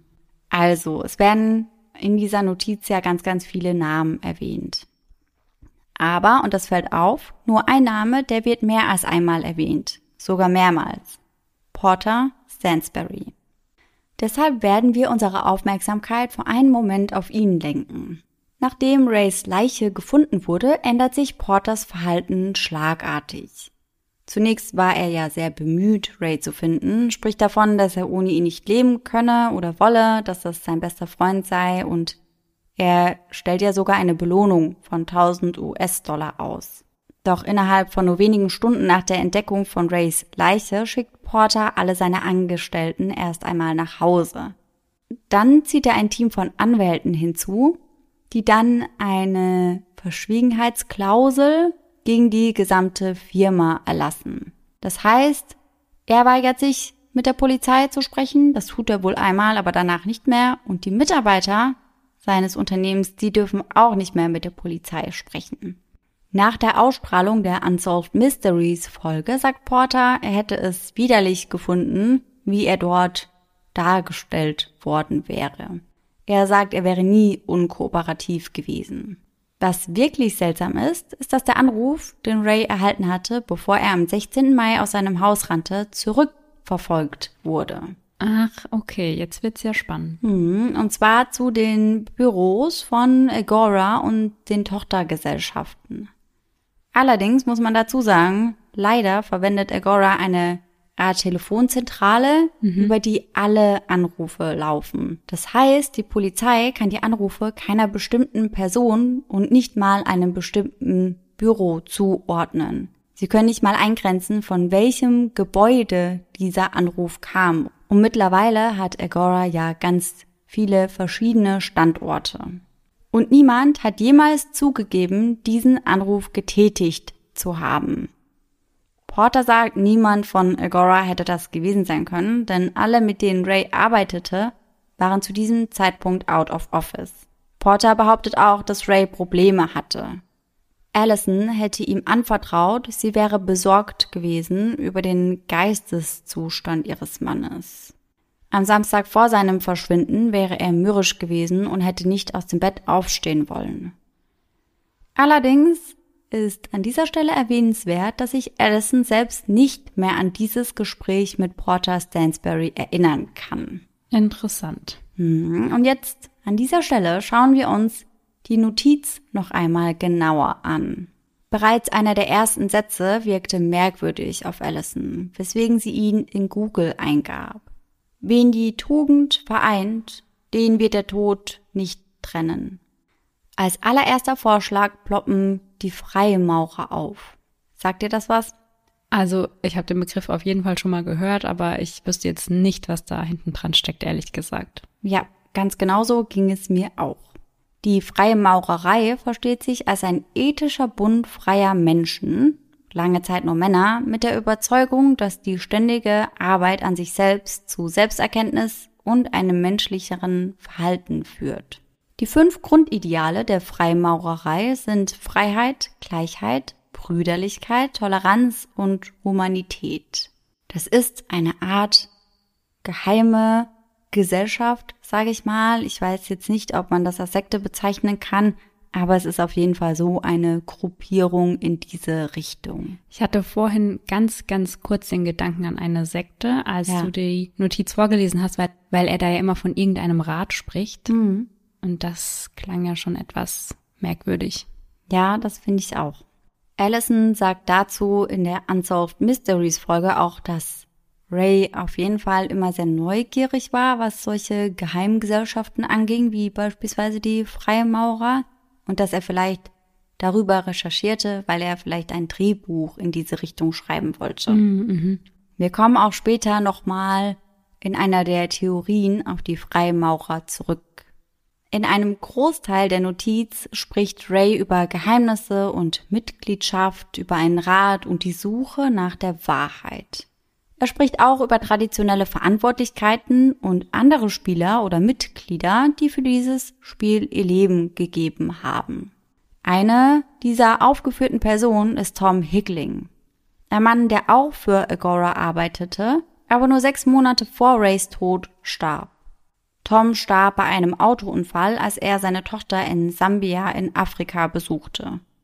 Laut Rays Familie habe sich dieser wegen Toms Tod immer sehr unwohl gefühlt. Also er fand den Unfall irgendwie sehr, sehr merkwürdig. Und das war er auch.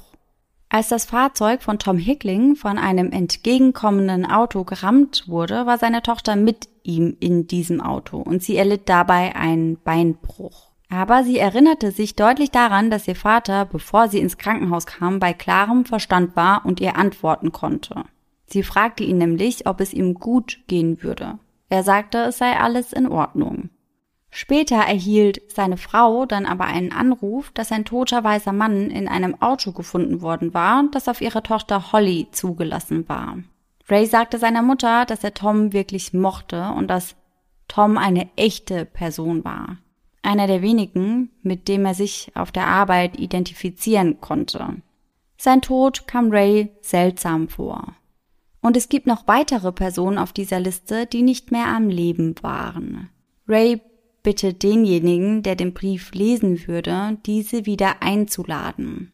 Unter anderem Anne Rayburn. Sie starb am 2. Dezember 2005.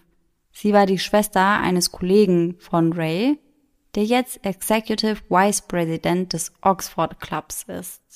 Es sind dort aber auch noch andere Menschen, die kürzlich verstorben waren, gelistet, beispielsweise auch irgendwelche Drehbuchautoren oder Filmregisseure, die Ray niemals kennengelernt hatte. Und dann haben wir noch die Liste aller Menschen, von denen er glaubt, dass sie vom Rat fünf Jahre jünger gemacht werden sollen. Was hier besonders auffällt, ist unter anderem, dass seine Frau Allison mit dem Mädchennamen gelistet ist. Deswegen stellen sich einige die Frage, ob er die Notiz vielleicht schon geschrieben hatte, bevor die beiden geheiratet haben. Ah, das kann natürlich sein. Sie hatten ja etwa sieben Monate zuvor geheiratet. Das heißt, er hätte da aber schon länger irgendwas im Sinn oder ja, wäre irgendetwas vielleicht auch auf der Spur gewesen. Und jetzt gehen wir weiter zu den Filmen. Und hier wird es interessant. Unter anderem listet er die Matrix-Filme auf. Weißt du, worum es da geht? Nein, gar keine Ahnung. Ich habe die nie gesehen. Same hier. Also ich habe die auch niemals gesehen. Aber es geht wohl darum, dass die Menschen dort in einer Art Simulation leben. Mhm. Einige Leute merken das und entscheiden sich dann dafür aufzuwachen und sich eben dagegen zu entscheiden. Also sie erkennen, dass sie in einer Simulation leben und möchten das nicht mehr. Andere hingegen, die bleiben ignorant oder bemerken das einfach gar nicht. Die Hauptfigur und seine Freunde werden ständig von einem Agenten gejagt, der darauf programmiert ist, Ordnung innerhalb des Systems aufrecht zu erhalten. Das tut er, indem er im Grunde alles und jeden tötet, der die Matrix instabil machen würde. Die Leute, die sich dafür entschieden haben, aufzuwachen, sind genau die Leute, die die Matrix instabil machen könnten. Das heißt, dieser Agent versucht, diese Gruppe eben zu töten. Also die Filme muss ich mir auf jeden Fall mal anschauen. Ja, dann kannst du dir noch ein paar anschauen, weil wir gehen noch ein paar Filme durch. Okay. Wir haben unter anderem noch den Da Vinci Code, der sich ebenfalls um geheime Gruppen dreht, die versuchen, den Ort des Heiligen Grals zu finden und es gibt auch eine Reihe von Geheimcodes, die erst einmal entschlüsselt werden müssen. Das Ganze geschieht, während sie vor der Polizei und der Regierung davonlaufen. Dann haben wir noch Ice White Shot. Das ist ein Film von einem Regisseur, den er auch gelistet hat in seiner Notiz. Und dieser Film, der dreht sich um eine riesige Geheimgesellschaft für die Elite. Unter anderem wurde der Oxford Club, der ja auch ein Teil von Agora ist, auch als so etwas dargestellt. Dort geht es um riesige, verschwenderische Orgienpartys, bei denen Menschen getötet werden, die irgendwelche Geheimnisse dieser Gesellschaft preisgegeben haben. Und dann wird ihr Tod vertuscht und als Selbstmord abgetan. Und dann haben wir da noch den Film The Game. Sagt er dir was? Nein, leider auch nicht. Den will ich auf jeden Fall schauen. Das finde ich nämlich so, so verrückt, was da jetzt kommt. Der Hauptdarsteller ist ein wohlhabender, knallharter Investmentbanker aus San Francisco, dessen beruflicher Erfolg zulasten seines Privat- und Familienlebens ging. Er ist geschieden und hat kaum noch Kontakt zu seiner Ex-Frau. Auch seinen jüngeren Bruder Conrad sieht er nur noch sehr selten. Zu seinem 48. Geburtstag taucht Conrad plötzlich auf und macht ihm ein geheimnisvolles Geschenk. Ein Spiel, das von der Firma Consumer Recreation Services angeboten wird und sein Leben verändern soll. Kurz darauf beginnt das Spiel dann auch schon. Im Verlauf konzentriert sich alles auf ein traumatisches Erlebnis in seinem Leben, und zwar den Selbstmord seines Vaters, den er als Kind miterleben musste. Als sein Vater sich selbst das Leben nahm, war dieser 48 Jahre alt, genauso wie der Hauptdarsteller es jetzt gerade ist. Der Mann wird durch das Game in zunehmend gefährliche Situationen gebracht, die ihn um all die Dinge bringen, die er bisher in seinem Leben für selbstverständlich gehalten hatte. Schon bald glaubt er, es würde sich um eine riesige Verschwörung handeln und möchte einfach nur, dass das Spiel endlich vorbei ist. Als er erschöpft und völlig verzweifelt die Filiale der Firma stürmt, nimmt er eine Geisel. Mit dieser flieht er dann auf das Dach des Wolkenkratzers und verlangt dort Aufklärung. Als sich plötzlich die Tür zum Dach öffnet, schießt der Mann. Die Kugel trifft seinen Bruder Conrad in den Bauch der in Feierlaune mit einer Sektflasche als erster aus der Tür getreten war. Conrad sackt zusammen und die Angestellten dieser Firma, die sind ebenfalls vor Ort und extrem schockiert. Und eben genau diese Situation, die bringt den Mann, also den Hauptdarsteller, dann komplett an seine Grenzen. In seiner Ausweglosigkeit und von heftigen Gewissensbissen geplagt, stürzt er sich, wie sein Vater, vom Dach des Hochhauses. Mm -mm. Mhm. Er fällt durch ein tiefer gelegenes manipuliertes Sicherheitsglasdach und landet darunter auf einem riesigen Luftkissen, aus dem er von Sicherheitsleuten der Firma befreit wird. Rund um das Luftkissen sind bereits sämtliche Freunde von ihm versammelt. Nachdem er wieder auf dem Bein ist, erkennt er, dass das alles nur ein Spiel war und erst in diesem Moment geendet hat. Die Menge umjubelt ihn, gemeinsam mit seinem totgeglaubten Bruder. Alles Bitte? war nur ein Spiel. Nein. Mhm. Oh, wow, okay, krass. Und ich fand das irgendwie schon sehr zutreffend mit mhm. den, zumindest was die Grundpfeiler angeht, mit dem Hochhaus ja. und mit dem zweiten Dach. Und das fand ich schon sehr, sehr merkwürdig, mhm. dass er diesen Film gelistet hat. Und generell alle, die er gelistet hat, die haben irgendwie etwas mit Geheimnissen der Wahrheit, irgendwelchen Gesellschaften zu tun. Also schon sehr merkwürdig. Also ich finde die Notiz schon sehr, sehr krass. Allerdings muss man eben dazu sagen, dass es ja keinen Beweis dafür gibt, dass Ray diese Notiz wirklich geschrieben hat. Wir gehen alle davon aus, weil sie eben in seinem Haus hinter seinem Computer gefunden wurde, aber die Worte sind halt abgetippt. Es gibt also keine Möglichkeit, eine Handschrift abzugleichen oder ähnliches. Ich frage mich, das weiß ich allerdings leider nicht, ob diese Notiz jemals auf Fingerabdrücke geprüft wurde. Also man könnte ja sicherlich sagen, ob er sie schon mal berührt hat oder nicht. Also mich würde es ja bei diesen Ermittlungen nicht wundern, wenn das nicht passiert wäre. Davon gehe ich auch aus, denn sonst würde man vermutlich nicht darüber sprechen, dass man nicht weiß, dass die Notiz von ihm ist. Mhm. Sonst könnte man das ja sicher entweder sagen, ja, das war so, oder sagen, er hat sie halt nie berührt und deswegen kann man davon ausgehen, dass es nicht von Ray kam. Mhm. Es besteht also die Möglichkeit, dass die Notiz gar nicht von Ray kommt. Wenn das so ist, dann wollte, wer auch immer sie geschrieben hat, aber offensichtlich, dass die Leute eben davon ausgehen, dass sie von Ray kommt. Deswegen hat er dann wahrscheinlich auch eben Menschen aufgelistet, wie unter anderem Rays Mutter und seinen Vater, um das eben glaubhaft darzustellen. Was dafür spricht, dass die Notiz nicht von Ray kommt, ist, dass er unter anderem anscheinend einige wichtige Menschen vergessen hat. Und außerdem benutzt er ein Wort, welches es gar nicht gibt. Und auch das findet Allison sehr merkwürdig, denn wir erinnern uns, Ray war Schreiber, Schriftsteller. Das heißt, er hätte wahrscheinlich gewusst, dass es dieses Wort so gar nicht geben würde. Ja, er hatte ja auch Englisch im Hauptfach studiert, also ja, ja da müsste er schon Ahnung von der Sprache auf jeden Fall haben. Davon würde ich jetzt auch mal ausgehen. Aber egal, ob die Notiz von Ray kommt oder nicht, ich muss ehrlich sagen, als ich die gefunden habe, da kann man sich noch so viel mehr zu durchlesen, zu allen möglichen Filmen, zu den Songs, zu den Menschen. Also das ist ganz, ganz merkwürdig alles. Also ich verstehe jetzt auch so langsam, du hattest ja während der Recherche oft zu mir gesagt, du weißt gar nicht, wo du aufhören sollst ja. und dass es da noch so viel gibt. Und jetzt, äh, wo ich das alles höre, verstehe ich das auch sehr, sehr gut. Es ist wirklich, das nimmt einfach gar kein Ende. Mhm. Allison sagt später, dass Ray öfter mal zufällige Gedanken oder Geistesblitze aufschrieb. Das waren dann oftmals Ideen für Drehbücher oder Geschichten. Aber seine Notizen waren normalerweise viel organisierter und er würde sie niemals abtippen, sondern sie waren immer handschriftlich. Und er würde sie normalerweise ja auch nicht zusammenfalten und hinter seinen Computer kleben, als würde er sie verstecken wollen. Viele Menschen gehen daher davon aus, dass diese Notiz in einem Code geschrieben ist, aber bisher hat diesen niemand entschlüsselt.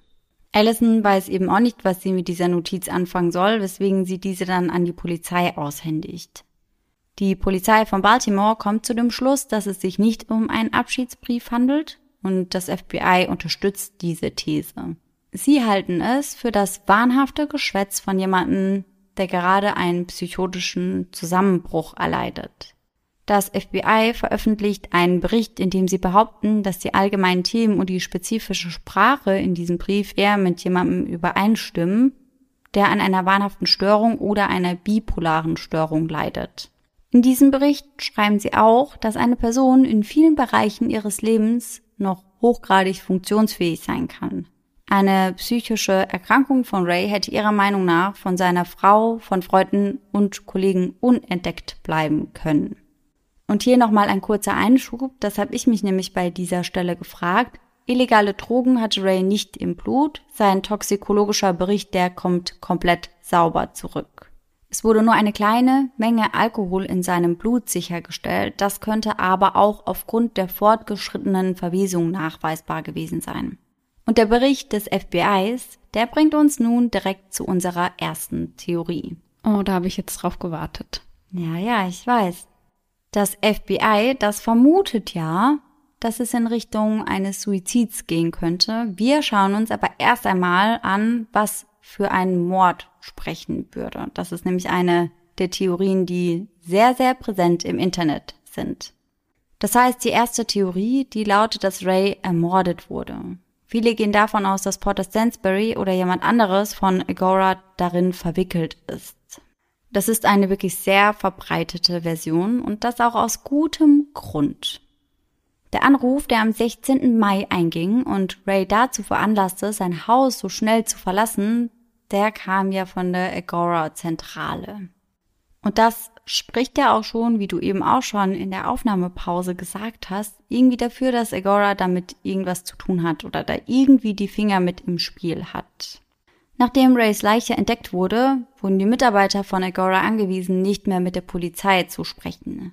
Und als Porter Stansbury mitbekam, dass Unsolved Mysteries über diesen Fall berichten würde, schickte er eine Unterlassungserklärung an Netflix, um sie daran zu hindern, die Folge auszustrahlen. Mhm. Als das dann aber nicht funktionierte, offensichtlich, stellten sie ein Krisenmanagement-Team ein. Porter, der behauptet, Ray sei sein bester Freund gewesen, ein Mann, mit dem er aufgewachsen war, schien zunächst ernsthaft besorgt gewesen zu sein. Aber nur solange Ray vermisst wurde. Sobald er gefunden wurde, ändert sich Porters Haltung komplett. Porter wollte nicht mit der Polizei sprechen, nicht einmal mit Allison. Nach Rays Beerdigung war sie nämlich zu ihm nach Hause gefahren, um Porter zu fragen, warum er nicht gekommen war. Aber Porter ließ sie abblitzen und sagt, er wolle sich nicht damit befassen und wolle kein Teil davon sein. Und ich muss ehrlich sagen, ich finde Porters Verhalten sehr, sehr merkwürdig. Ja, vor allem, er hat sich da ja so hingestellt, er ist mein bester Freund, ich kann nicht ohne ihn leben. Und dann geht er nicht einmal zur Beerdigung. Also ja, finde ich alles sehr, sehr seltsam. Ja, und ich finde auch, wenn die trauernde Witwe, die ja auch teilweise bei Porter mit gelebt hat, Ja. also die waren ja schon eng, wenn die vor der Haustür steht, wahrscheinlich weinend und mit ihm sprechen möchte, schickt man die dann weg?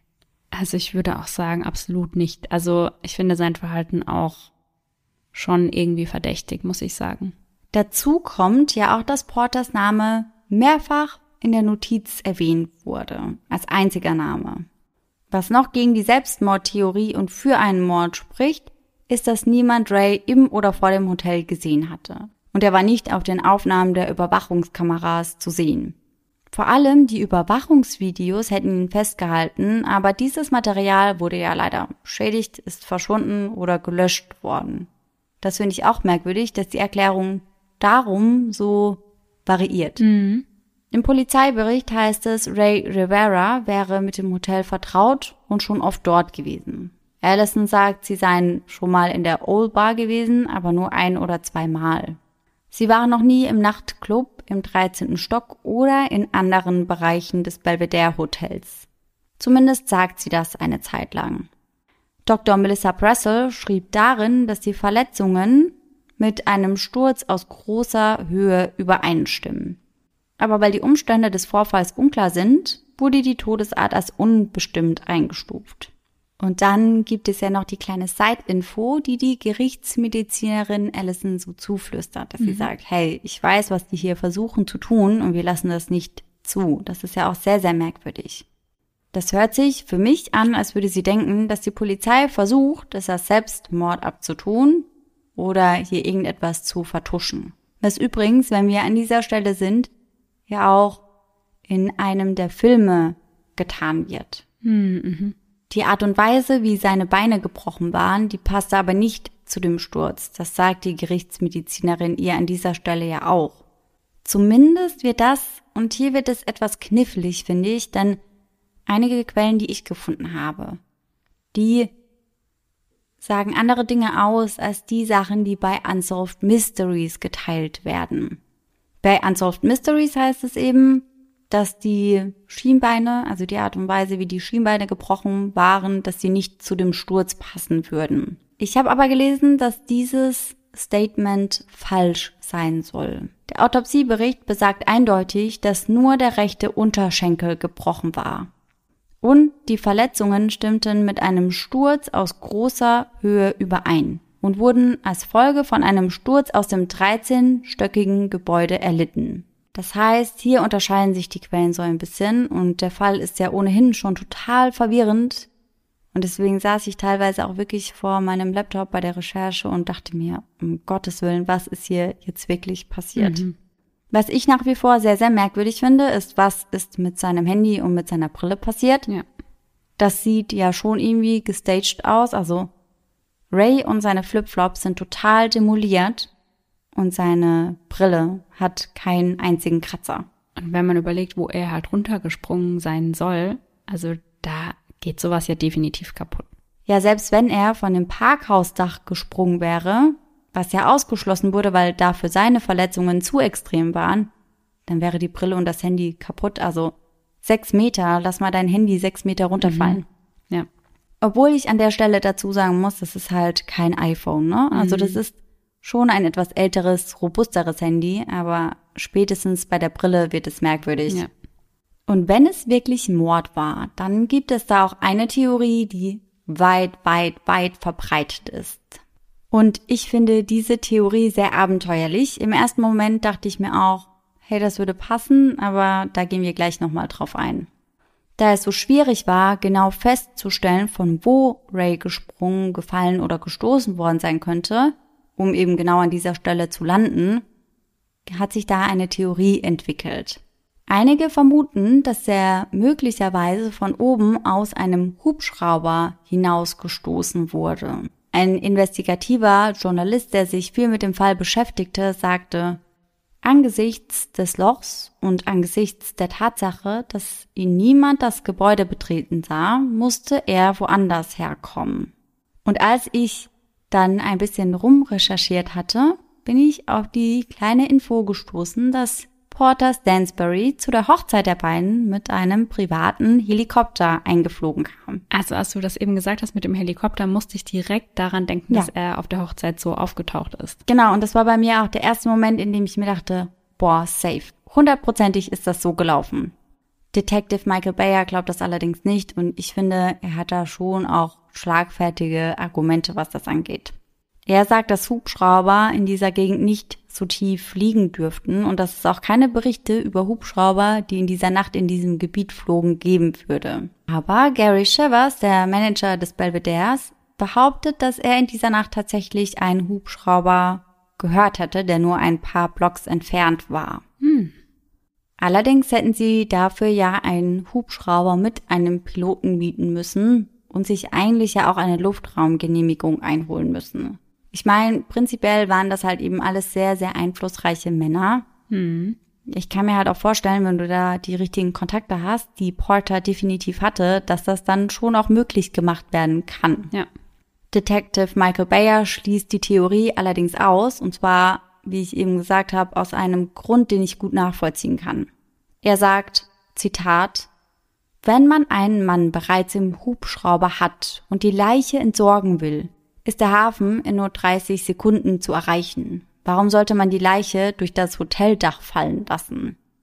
Und das ist halt ein guter Punkt. Ja, stimmt, dann hätte man ja wirklich ganz andere Möglichkeiten. Sie hätten ihn halt irgendwo am Hafen aus dem Helikopter schmeißen können und dann hätten sie ihn halt niemals gefunden. Stattdessen würden sie ihn da runterschmeißen, wo das halt auch eben recht viele Leute hätten sehen können. Das ist schon eher unwahrscheinlich.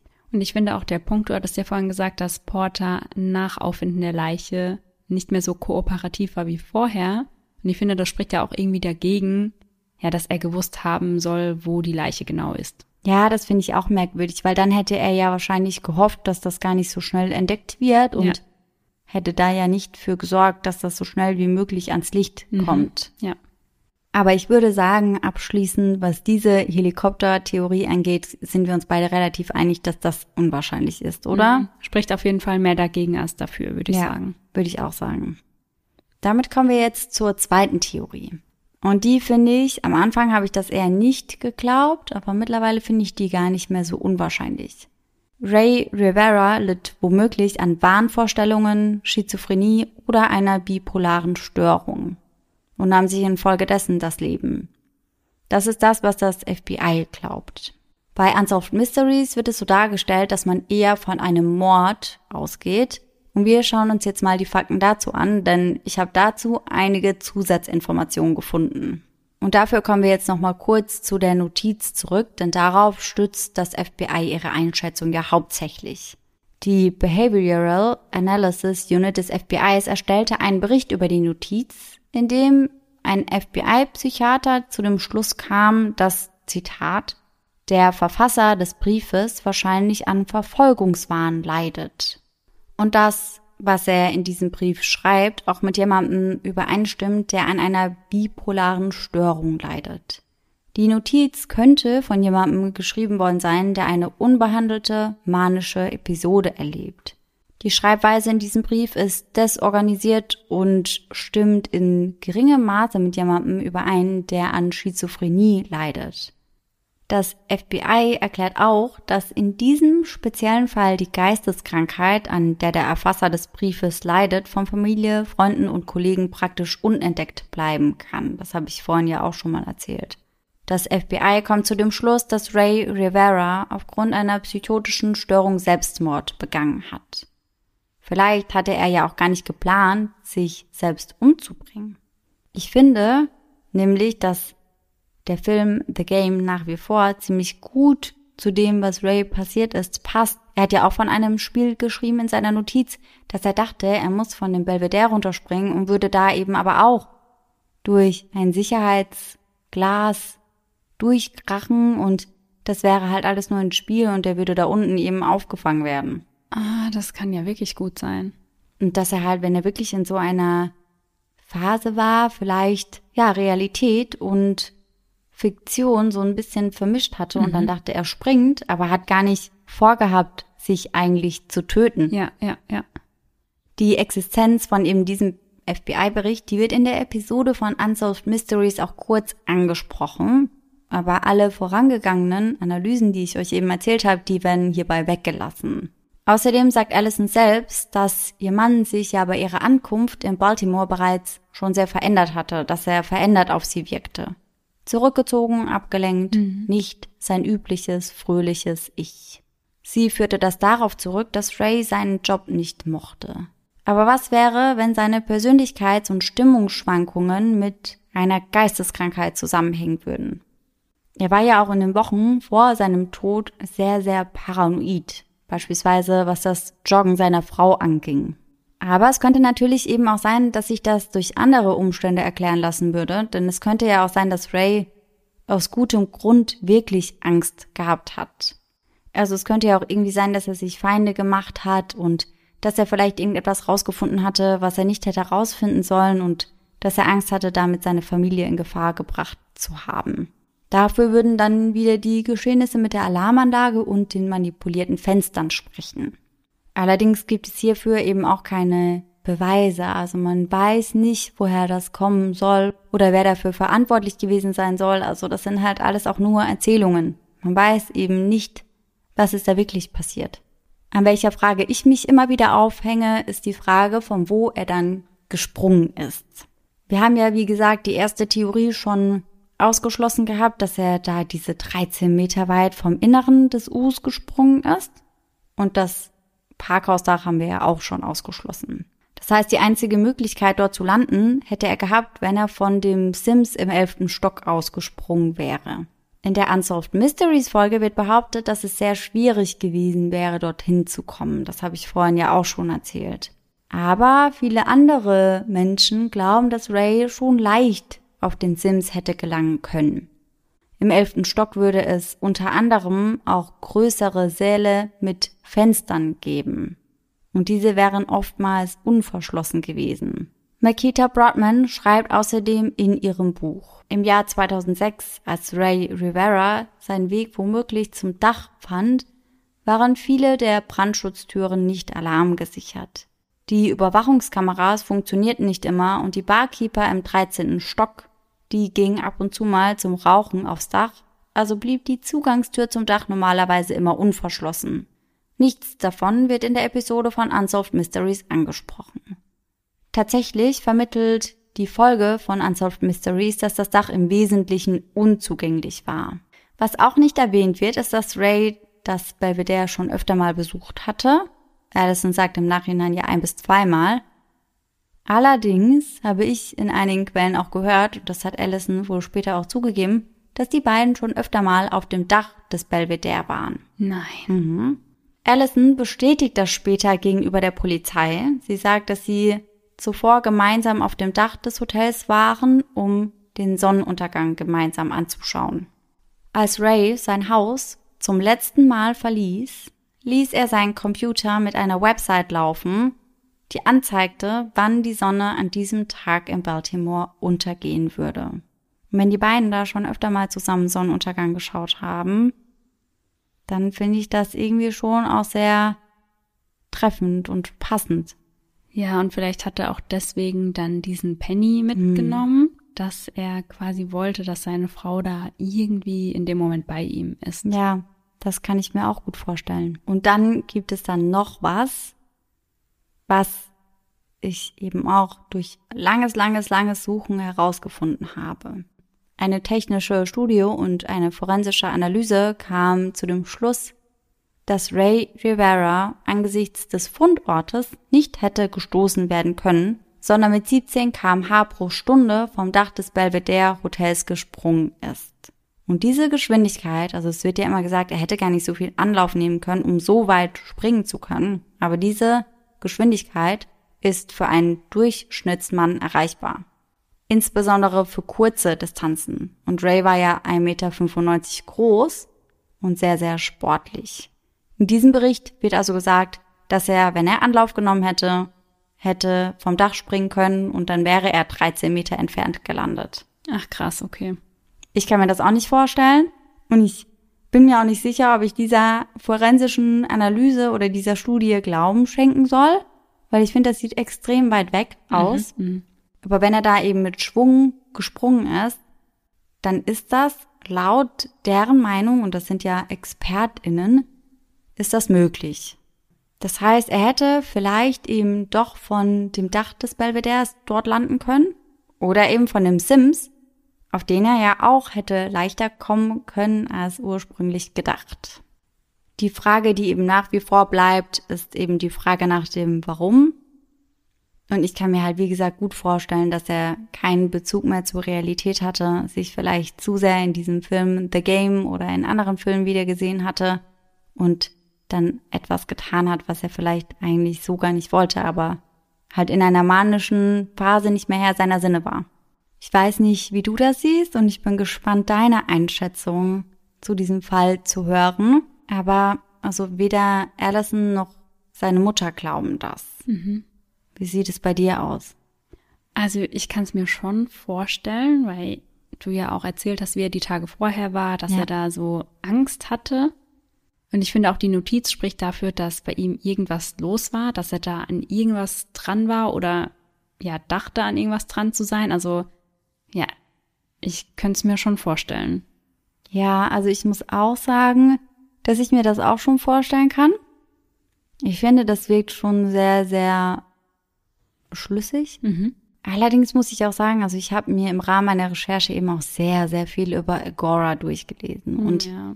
das sind schon, also ich will jetzt nicht sagen, die haben Dreck am Stecken, aber man hat irgendwie schon das Gefühl, dass das halt Menschen sind, denen Geld so wichtig ist, dass sie da auch über Leichen gehen würden. Also ich musste ja, als du ganz am Anfang der Folge die Firma vorgestellt hast, direkt an Wolf of Wall Street denken ja. irgendwie. Ja, also das waren eben schon sehr, sehr geldgeile Männer, mhm. die sich da auch sehr drüber definiert haben. Und es ist ja nicht schlimm, da gerne Geld zu verdienen. Um Gottes Willen, das sollen die ruhig machen. Aber es wirkte schon alles sehr, sehr skrupellos. Und ich habe darüber einige Sachen gelesen, die da schiefgegangen sind und die dann da halt einfach unter den Teppich gekehrt mhm. wurden. Und da haben ganz, ganz viele Menschen schon ganz viel Geld verloren und damit halt auch ihre Existenz teilweise. Und das hat dann Menschen wie Porter Stansbury oder William Bonner überhaupt nicht interessiert. Also ich hatte auch schon öfter im Kopf, ob es vielleicht aber auch so war, dass Ray da, wie du sagst, vielleicht irgendwas rausgefunden hat, mhm. was halt nicht an die Öffentlichkeit sollte. Weil ich mich dann auch gefragt habe, was ist, wenn ihm die Notiz zugeschickt wurde von jemandem von Agora, um bei ihm irgendwas auszulösen, mhm. dass er sich verfolgt fühlt oder dass er eben mit diesen Informationen zurückhält, weil er dann eben Angst bekommt, dass seiner Familie irgendwas zustößt. Ja, ja, das könnte natürlich auch sein. Ich frage mich halt, ständig, was das ist, was er da, wenn er da etwas rausbekommen hat, was hätte das sein sollen? Ja. Also es kann halt nur sein, dass diese Notiz wirklich kodiert war und Ray das mhm. irgendwie rausgefunden hat und rausgefunden hat, was da wirklich steht.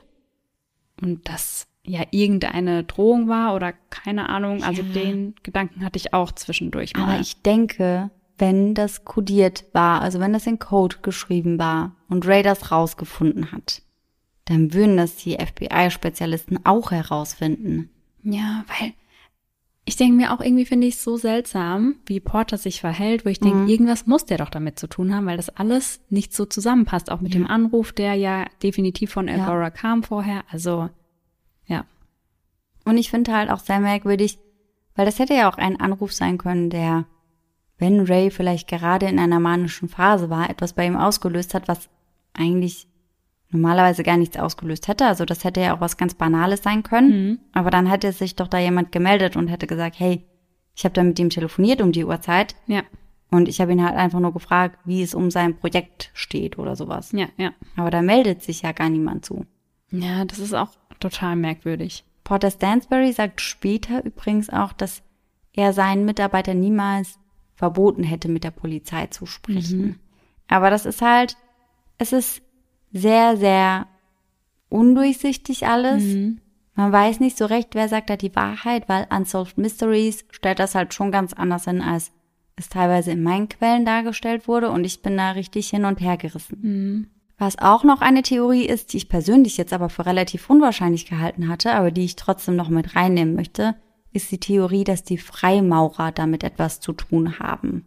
Denn man muss dazu sagen, dass sich Ray kurz vor seinem Tod relativ viel wohl damit beschäftigt hat. Also er hat sich unter anderem, ich glaube, einen Tag vor seinem Verschwinden und auch vor seinem Tod damit, hat er sich ein Buch gekauft, das hieß Freimaurer für Dummies. Mhm.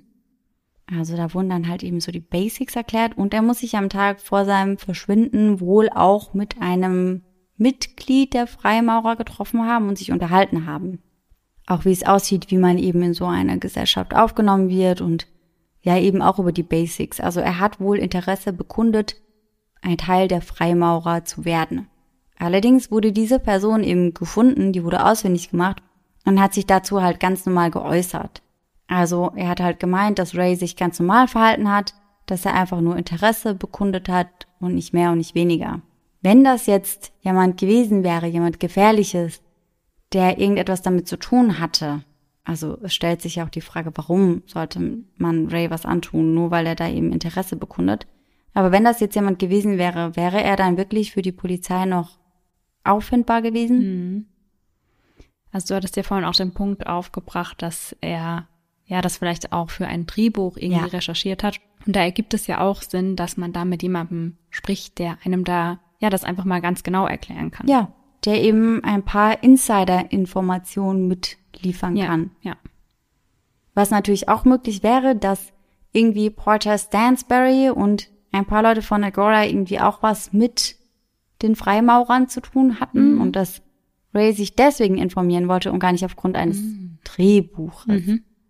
Es könnte natürlich auch sein, dass innerhalb dieser Organisation halt krumme Dinge liefen, merkwürdige Sachen abgingen und dass Ray diesen Sachen auf der Spur war. Aber das ist natürlich extrem weit hergeholt und dafür habe ich auch gar keine Quellen oder Belege. Ja, ja. Aber ja, also ich finde den Fall wirklich sehr, sehr verwirrend, aber auch extrem spannend. Ja. Also du hattest mir, als du recherchiert hast und ich noch keine Ahnung hatte, um was es geht, hast du ja gesagt, das ist der nächste Elisa Lam-Fall gefühlt. Ja. Und ich finde ihn sogar noch verwirrender, weil ja. bei Elisa Lam hatten wir am Ende schon unsere Theorie, was wir glauben, was passiert ist, wo man sich das ganz schlüssig dann doch erklären kann.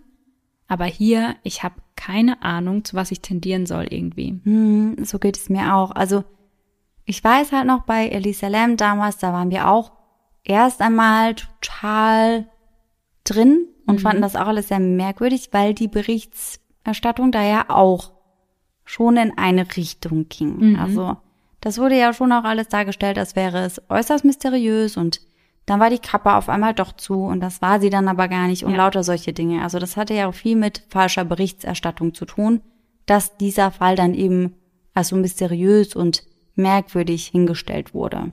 Da habe ich auch dran gedacht, dass du gesagt hast, ja, es war doch leichter aufs Dach oder auf den Sims Mhm. zu kommen, als es dargestellt wurde. Und das war ja bei Elisa Lam auch so. Da hieß es ja, Ja. es ist unmöglich, aufs Dach zu kommen, ohne Genau. dass das jemand bemerkt. Und da haben wir ja auch Quellen gefunden, die da was ganz anderes gesagt haben. Genau, und das war in diesem Fall eben genau so. Und deswegen war ich am Anfang richtig drin. Ja.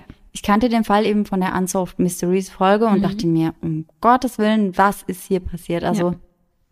das muss Mord gewesen sein, Mhm. dachte ich mir.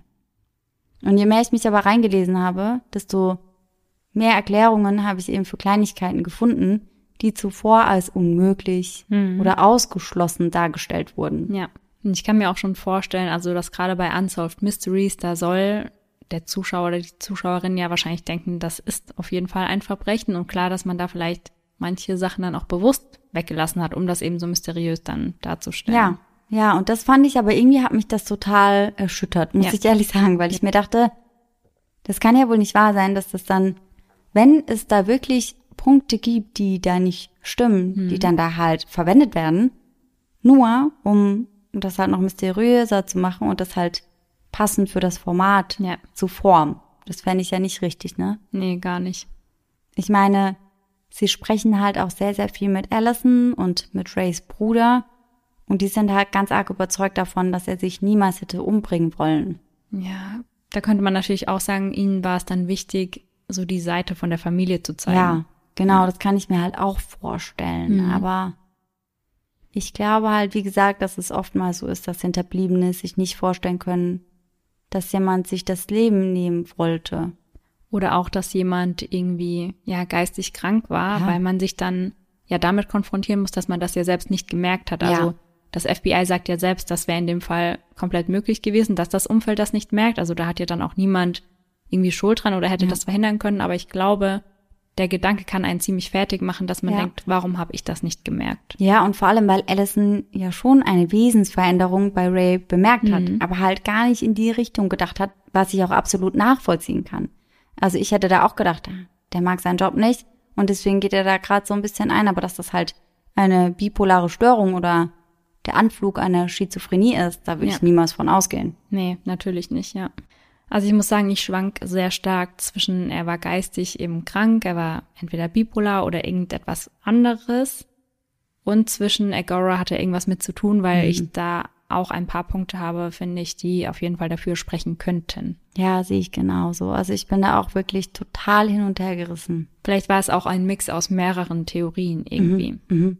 Das kann ich mir auch vorstellen, wie man eben beispielsweise ja auch die Freimaurer und Agora irgendwie miteinander vermischen könnte. Genau, ja, also da gibt es ja tausende Möglichkeiten, was da passiert sein kann. Ja, und da gibt es auch noch viel, viel mehr Theorien im Internet. Unter anderem wurde dann auch mal gemunkelt, ob Ray beispielsweise von einem Auto angefahren worden wäre auf dem Parkdeck und dass er mit Schwung eben hätte doch so schlimme Verletzungen erleiden können, als er dann durch das Dach ist.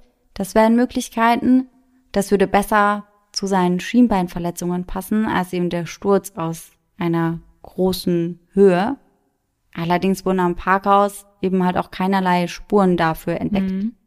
Und wenn jemand da Gas gegeben hätte und dann abrupt abgebremst hätte, dann hätte man da ja sicherlich Bremsspuren gesehen. Ja, würde ich auch schätzen. Also es gibt ganz, ganz viele Theorien. Also ich habe mich da teilweise auch richtig drin verloren, wusste gar nicht, was nehme ich noch mit rein, was nehme ich nicht mehr mit rein. Ja, und ja.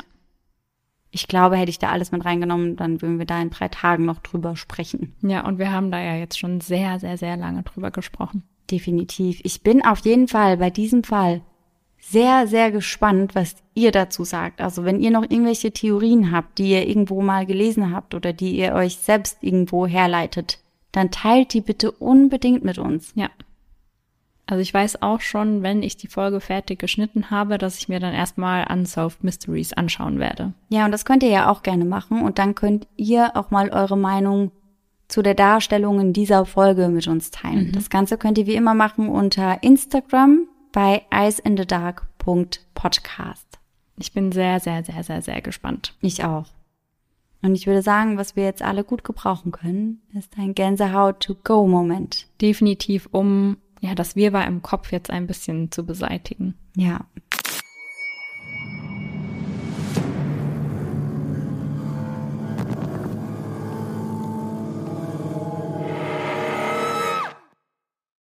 Und der heutige Gänsehaut-to-go-Moment, der stammt von Jule. Sie schreibt, Hi ihr beiden, ich hätte noch eine Geschichte für den Gänsehaut-to-go-Moment. Vor vier Jahren habe ich in einem Hotel gearbeitet und hatte immer alleine Spätschicht. 14 Uhr bis Open End. Ich hatte schon immer Angst, wenn ich alleine dort nachts gearbeitet habe. Aber eigentlich nur vor Menschen und vor nichts Übernatürlichem oder so. Als ich an einem Abend wieder alleine war und nur noch das Restaurant für das Frühstück vorbereiten musste, stand ich an der Theke und habe plötzlich Schritte gehört auf dem Dach. Dazu muss man sagen, dass über unserem Restaurant nichts war, also kein weiteres Stockwerk oder Dachboden. Einfach nur ein Restaurant mit einem flachen Dach. Während ich die Schritte gehört habe, stand ich wie versteinert da und mir wurde plötzlich schwindelig. Wie als wäre jemand durch mich hindurch gelaufen. Ich kann dieses Gefühl nicht beschreiben und möchte es auch nie wieder erleben. Ich habe daraufhin so schnell wie möglich alle Türen zugesperrt und bin einfach heimgegangen. Lange habe ich nicht mehr über diese Nacht nachgedacht, aber euer Podcast hat ihn mir wieder ins Gedächtnis gerufen. Sorry about that. Ja. Kurze Zeit später habe ich meine Arbeit dort gekündigt, weil ich nicht mehr alleine dort sein konnte, vor lauter Angst. Oh Gott, nein. Ja. Dann haben wir quasi mit zu ihrer Kündigung beigetragen. Ich glaube, sie hat schon vorher da gekündigt, bevor wir sie wieder an diesen Moment erinnert Ah, haben. oh Gott, um Gottes Willen. Ich dachte schon. Das wäre jetzt ja furchtbar gewesen. Ja, aber wirklich. Aber sorry auch, dass wir das wieder in dein Gedächtnis gerufen haben. Ja. Aber das ist auch sehr, sehr unheimlich, muss Ey, ich sagen. total. Also ich finde gerade Schritte hören oder irgendwas hören ist einfach, Mhm. also da hört es bei mir auch total auf. Aber bei mir ist das momentan auch ganz schlimm. Ich höre ständig irgendwas bei mir Mhm, zu Hause. mhm. Ständig höre ich irgendwas.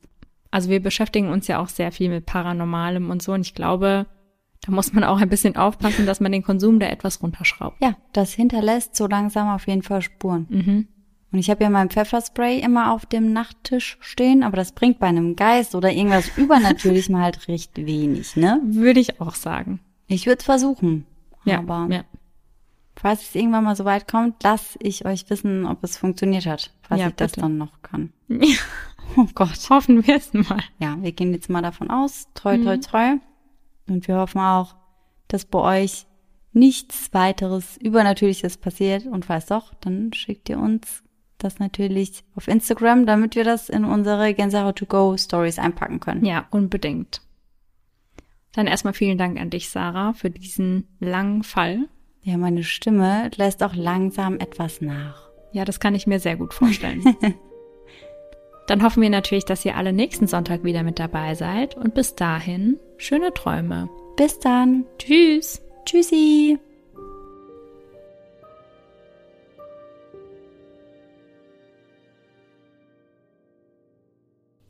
Ist gedrückt. Super. Okay. Porter arbeitet von da an für Bonners Fam Familie. Okay, das wollte ich letztes Mal schon sagen. Stimmt ja gar nicht. Es geht um einen Job bei Stansberrys Investmentgesellschaft. Selbst wenn, when, Ray, selbst wenn Ray. When, Das ist immer so, wenn das so Namen sind, die so englisch das passiert dann so aussprechen. automatisch, dass man das dass die Wörter davor dann auch Englisch ausspricht. Sie können nicht lange, lange, langer. Doch die beiden, hm, nee, die beiden gar nicht, die nächsten Tage. Das wird jetzt crazy, abgefuckter Shit. Die Freimaurerei, Mauer, Maurerei. Tschüssi.